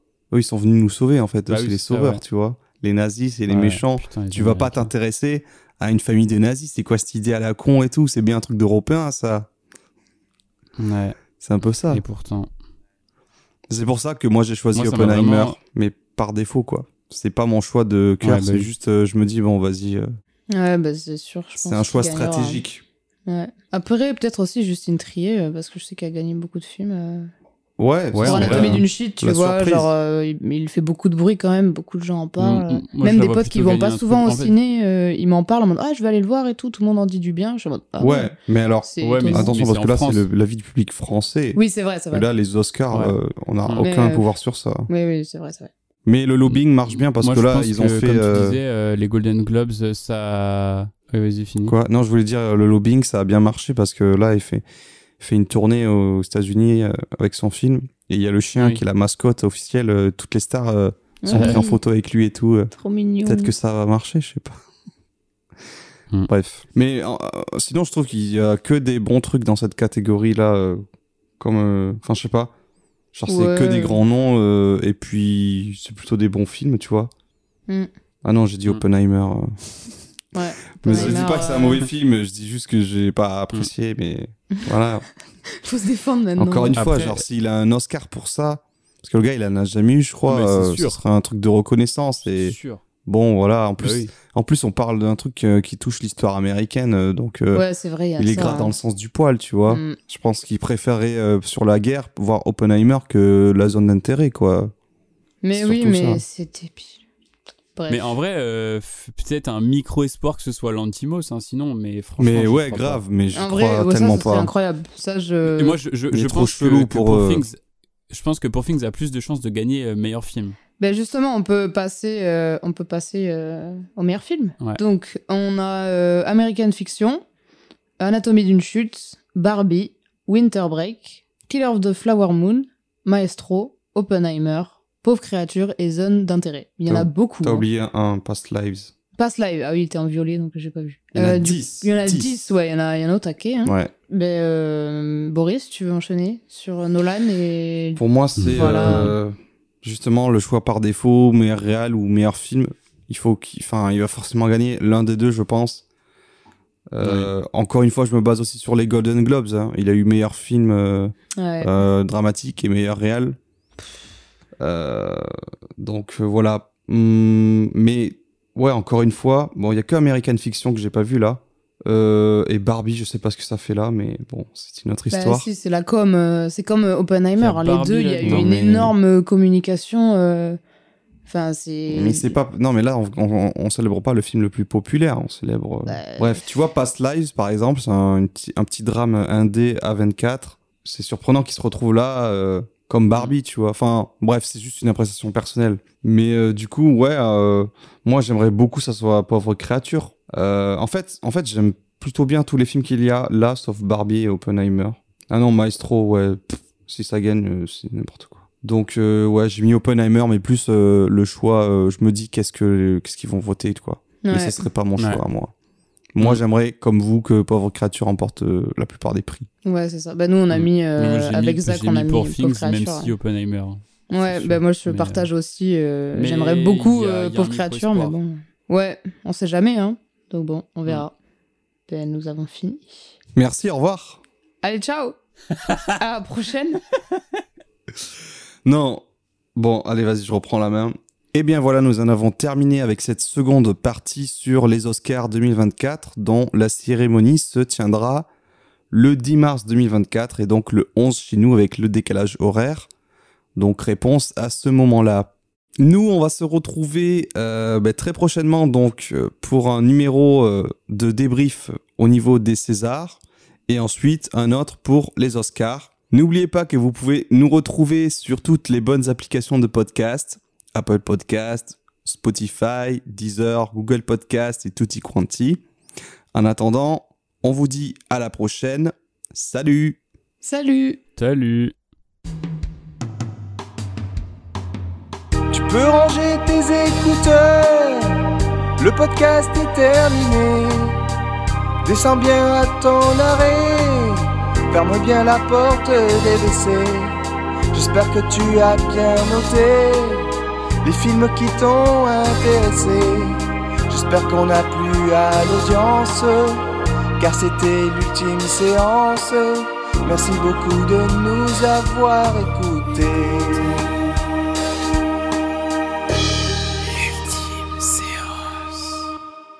Et bah c'était bien de la merde. Oh, moi j'ai trouvé ça fort Ah, putain, il intéressant. casse les couilles le texte, c'est ce genre de musique là. Peut-être que je reviendrai au prochain spectacle.